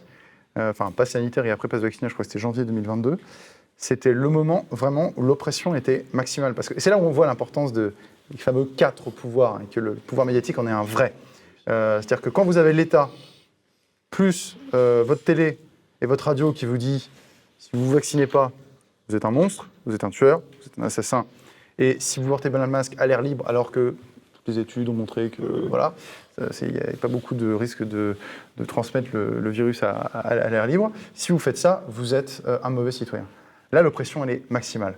Bon, heureusement, euh, l'espace médiatique, il est pas aussi unanime que ça finalement sur l'Ukraine. Je, pense malgré tout qu'il y a des endroits où c'est quand, même, on entend des voix divergentes. Regardez Sarkozy. Évidemment, il se fait taper dessus. Le système est clairement médiatique, clairement plus pro-ukrainien. Mais il reste encore un peu de, liberté d'expression. Mais il faut relégitimiser euh, le pouvoir, le régime, parce qu'il n'est plus légitime, il a été élu par un minimum euh, de gens. Et donc, euh, ça permet de, de faire rester les gens chez eux. Il n'y a pas de manif, il n'y a rien. Et donc, voilà, on est, tout le monde est content parce qu'il faut être derrière le bon président euh, qui est un chef de guerre. Voilà, Mhm. c'est- tout. hein. C'est essentiellement une bataille de communication qu'on est en train de vivre euh, actuellement. Qui lui a sans doute profité pendant l'élection présidentielle euh, d'ailleurs. Le bloc bourgeois a fait sûr. front. Mais Macron a gagné euh, sans avoir fait campagne. C'est quand même Ouais. inédit euh, dans Vous considérez que Emmanuel Macron est un chef de guerre? Si Non, mais euh, dans la Constitution, non, mais dans la Constitution, il est le chef de guerre. Il est le chef des armées. Il est le chef des armées. Il est le chef des armées constitutionnellement. il est Ah, ni, boxeur, ni footballeur, ni euh, sous-marinier, ni plombier, ni, il a fait tous les cosplays, ni chef de guerre, ni président. Si, parfois, quand il va voir nos sous-marins, il met un beau Ouais. un bel anorak, quand même. Il appuie sur le gros bouton rouge. Ça fait content. plaisir. On va arriver au, terme de ce débat. Euh, Romain, on t'a pas entendu euh, sur Si, ce... je, je suis intervenu quand Ouais, même, j'ai posé peu, des questions à l'invité, je trois pas mots, c'est vrai. ce que ferait la France, etc. Non, c'était passionnant, c'est toujours un, un plaisir d'avoir l'avis de bien parce que c'est vrai qu'il est tout le temps, euh, voilà, il, est, il était au cœur de ces sujets-là, euh, au dialogue franco-russe, donc euh, moi j'aime beaucoup écouter les analyses, quand j'ai pas forcément de choses à apporter, je les apporte pas. Quelle humilité. Merci. Stella, on va arriver au terme de cette émission. Est-ce que tu vas rajouter quelque chose Euh, Non, l'émission est complète et parfaite. C'est bien, je peux fermer? C'est la première fois qu'on terminera une émission euh, À l'heure, euh, où on avance, mais euh, peut-être euh, je peux dire un Mais Bien entendu, bien sûr, c'est toi qui auras le mot de la fin, de toutes les façons. Bon, bah alors non, peut-être que tu avais une autre question, mais je, vraiment, je pense Bah, que il y aura les caricatures d'Ignace. Ah euh, bah voilà. mais- pense que vraiment les gens se rendent pas compte à quel point ce sujet est important en Europe parce que c'est la première fois, c'est on ne mesure pas à quel point c'est la première fois en Europe que nous avons une guerre de cette intensité. En réalité, la dernière fois, c'était la Seconde Guerre mondiale. La dernière fois qu'on a eu un tel théâtre d'opération, le, le risque c'est d'une la Seconde troisième guerre mondiale. mondiale, parce que Mais tout à l'heure, Mike nous, nous affirme. parce oui, que mais bah, non, je- mais je vais donner un tu lis dans les boules Je de cristal. je vais donner non. un argument. Beaucoup de gens. Non, mais attends, attends, attends, s'il te plaît. Florian Philippot, ici même, il y a quelques mois, disait que le risque était là, quand même. hein. Donc, euh, ah bah, attends. Je vais, je vais donner un argument. Vous vous rappelez, il y a eu, je crois, il y a 7-8 mois, euh, un missile, on ne sait pas si c'était ukrainien ou russe, qui est tombé euh, sur une ferme en Pologne. Bon, il y a eu, je crois, un fermier, infirmier, malheureusement, qui en est décédé. Évidemment, tout euh, Twitter s'est enflammé, troisième guerre mondiale, machin, Ah, les Polonais, ils sont comme des dingues et tout. Bon, j'ai regardé, du coup, j'ai regardé la télé là-bas, de, Pologne, et je vois le président de la République, M. Duda, il dit Bon, bah écoutez, on ne sait pas ce que c'est, on va voir, on va faire une enquête. Il était, il était penaud, hein, il n'a pas, dit, euh, il a pas dit, oh là là, on va y aller, hein, euh, c'est bon, on, on, sort les chars. Et il ne s'est, au final, il ne s'est rien passé. Pourtant, ce missile-là est tombé sur le sol polonais et a tué c'est un missile, il me semble qu'on a vu après que Peut-être un missile ukrainien, je ne sais pas, mais en tout cas, sur le moment, on ne savait pas. Et il ne s'est rien passé, parce qu'il ne se passera rien. Euh, là, c'est comme toujours une communication qui est vendue euh, au public occidentaux pour que les gens Et ça va continuer à durer, selon toi, des, mois, voire peut-être plus? Je, Alors, encore une fois, pas de prédiction, parce que moi, j'ai un ami. Euh, qui avait dit que ça devait durer quelques mois et, que la Russie devait gagner, et en fait pas du tout. non? Euh, non, non, pas du tout. Et puis lui, il était plutôt pensant que la Russie allait gagner. Mais euh, non, non, ce que, je veux dire, c'est que je ne vais pas jouer au devin sur cette question. Par contre, il y a une grande échéance, effectivement. Ce que je vous ai dit, la solution, je pense qu'elle sera diplomatique, c'est l'élection américaine. Et je pense que la, ah, ça, une des stratégies. 2024, hein. Oui, mais ça fait combien de temps qu'elle dure cette guerre? Ça fait euh, depuis février 2022. Donc ça fait un an et demi. Bah, il y a un an et demi à tenir. Donc euh, il y a encore, un an et demi à tenir. Donc, euh, donc je pense que si les Russes peuvent se dire aussi que si demain Donald Trump est élu, étant donné son discours qui ne va pas changer à 180 degrés, euh, il va y avoir plus de difficultés à obtenir une aide américaine. Je rappelle que deux tiers, deux tiers de l'aide militaire vient des États-Unis, un tiers c'est l'Europe. Qu'est-ce qui va se passer si demain Trump dit bah, écoutez, soit vous faites la paix, soit il n'y a plus d'armes Et même peut-être pire encore, après, je, je ne donne pas des armes à la Russie, c'est un peu gros, mais je, fais pression. Euh, les Américains, c'est quand même un pays qui peuvent aussi euh, nous, imposer leur vue. Euh, on, l'a observé à plusieurs reprises. donc je, pense que s'il y a une date importante, c'est celle-ci. Peut-être que la guerre se terminera demain, après-demain, et qu'il y a déjà des discussions.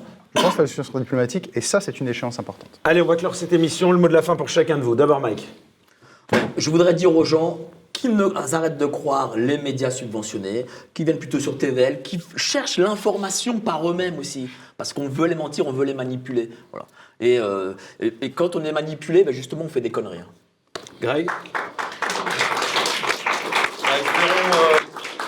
espérons, qu'ils le fassent. Ils l'ont pas fait pour le Covid, ils l'ont pas fait pour la Russie. On verra pourquoi s'ils le feront la prochaine fois, mais je commence à avoir un doute. Stella. Il vient de dire ce que je voulais dire. Oh, facile. Romain bah oui, euh, nonobstant effectivement TVL, je pense que les gens ils ont besoin aussi de parfois couper un peu les médias, de respirer et, justement d'aller prendre le, bon air pour prendre du recul sur toute cette, actualité qui est parfois manipulée et qui peut justement euh, susciter des, actions euh, épidermiques. Donc justement, prendre du recul parfois ça peut faire du bien. Allez, les dernières caricatures d'Ignace, donc avant de vraiment rendre l'antenne, comme on dit. mobilisation des Français sur le front russe. Je suis le seul. Pierre Gentil est très attaché à l'amitié franco-russe et c'est pas du flanc. Et enfin, oh là là, celle-là, elle est bien. Je vous ai gardé la meilleure pour la fin. Propagande de guerre américaine, buvez Coca-Cola, mangez d'eau et bouffez du russe. Et on voit Biden. Voilà, on peut applaudir Ignace. Voilà. Donc c'était. On dirait Jean-Marc Ayrault. Donc c'était l'anniversaire. Écoute, Pierre, c'était vraiment un plaisir de te recevoir. J'espère que tu as passé un aussi bon moment de ce côté-là de l'émission que lorsque tu étais bizarre, euh, sociétaire. C'est une autre perspective. En tout cas, euh, on te suit maintenant euh, de loin et on est tous bah, très fiers parce qu'évidemment, il y en a quand même pas mal comme ça qui sont passés par TVL. Puis il y en a même d'autres, je le disais, qui reviennent à TVL. qui n'y étaient pas, mais qui passent de ces médias mainstream à TVL. et vraiment, on vous remercie tous. C'est un plaisir et puis d'y rester euh, fidèle, voilà. Merci vraiment à, toute l'équipe et euh, je ne l'ai pas, pas, dit au début, mais c'est vrai que on a parlé de médias mainstream que j'ai fait après, mais je pense que j'aurais pas eu, euh, en tout cas, je me serais pas senti autant à l'aise si j'avais pas eu ces chroniqueurs qui sont plus là, mais qui étaient à vos places il y a 7 ans et que j'ai bien connu. Non, mais ils sont plus là. ah, je l'ai dit, bon, d'accord. Mais je, pense que j'aurais pas, pas eu l'aisance si ces gens n'étaient pas là. Et s'il n'y avait pas eu la bienveillance de, de Martial, de Et eh ben voilà, on va les remercier un par un. Donc on peut remercier évidemment Martial Bild qui est en coulisses, Philippe Millot, le président de TVL, Arnaud Soyer, le producteur de cette émission, et puis évidemment tous ceux qu'on ne voit pas. Alors Raphaël, le réalisateur, je peux l'applaudir, et c'est pas facile évidemment. Pierre au son, au cadre, très important derrière les caméras. Alors Mathilde, Marine, Albéric et, je crois avoir vu Maxime qui est euh, aussi euh, pas loin. Merci donc Ignace donc aux caricatures et sans oublier bien sûr Charles Mathieu qui nous a servi. Euh, j'ai rêvé. attends, attends, attends, Charles Mathieu, non, non. Il n'y a pas eu de vin? Il n'y a pas eu. Je n'ai jamais, en, Alors, je n'ai jamais en 7 ans ton Sarkozy, sur ce plateau bu de vin. D'accord. J'avais un point commun avec Sarko. Euh, non, mais moi, c'est uniquement sur le plateau. ah, voilà. Après, après, on, on, va, on va, poursuivre en coulisses. Quant à nous, eh bien, on se retrouve dans 15 jours, donc pour la suite, un nouveau numéro de Bistro Liberté. Et on poursuit bien sûr tout au long de cette saison. Merci Romain. Bye bye.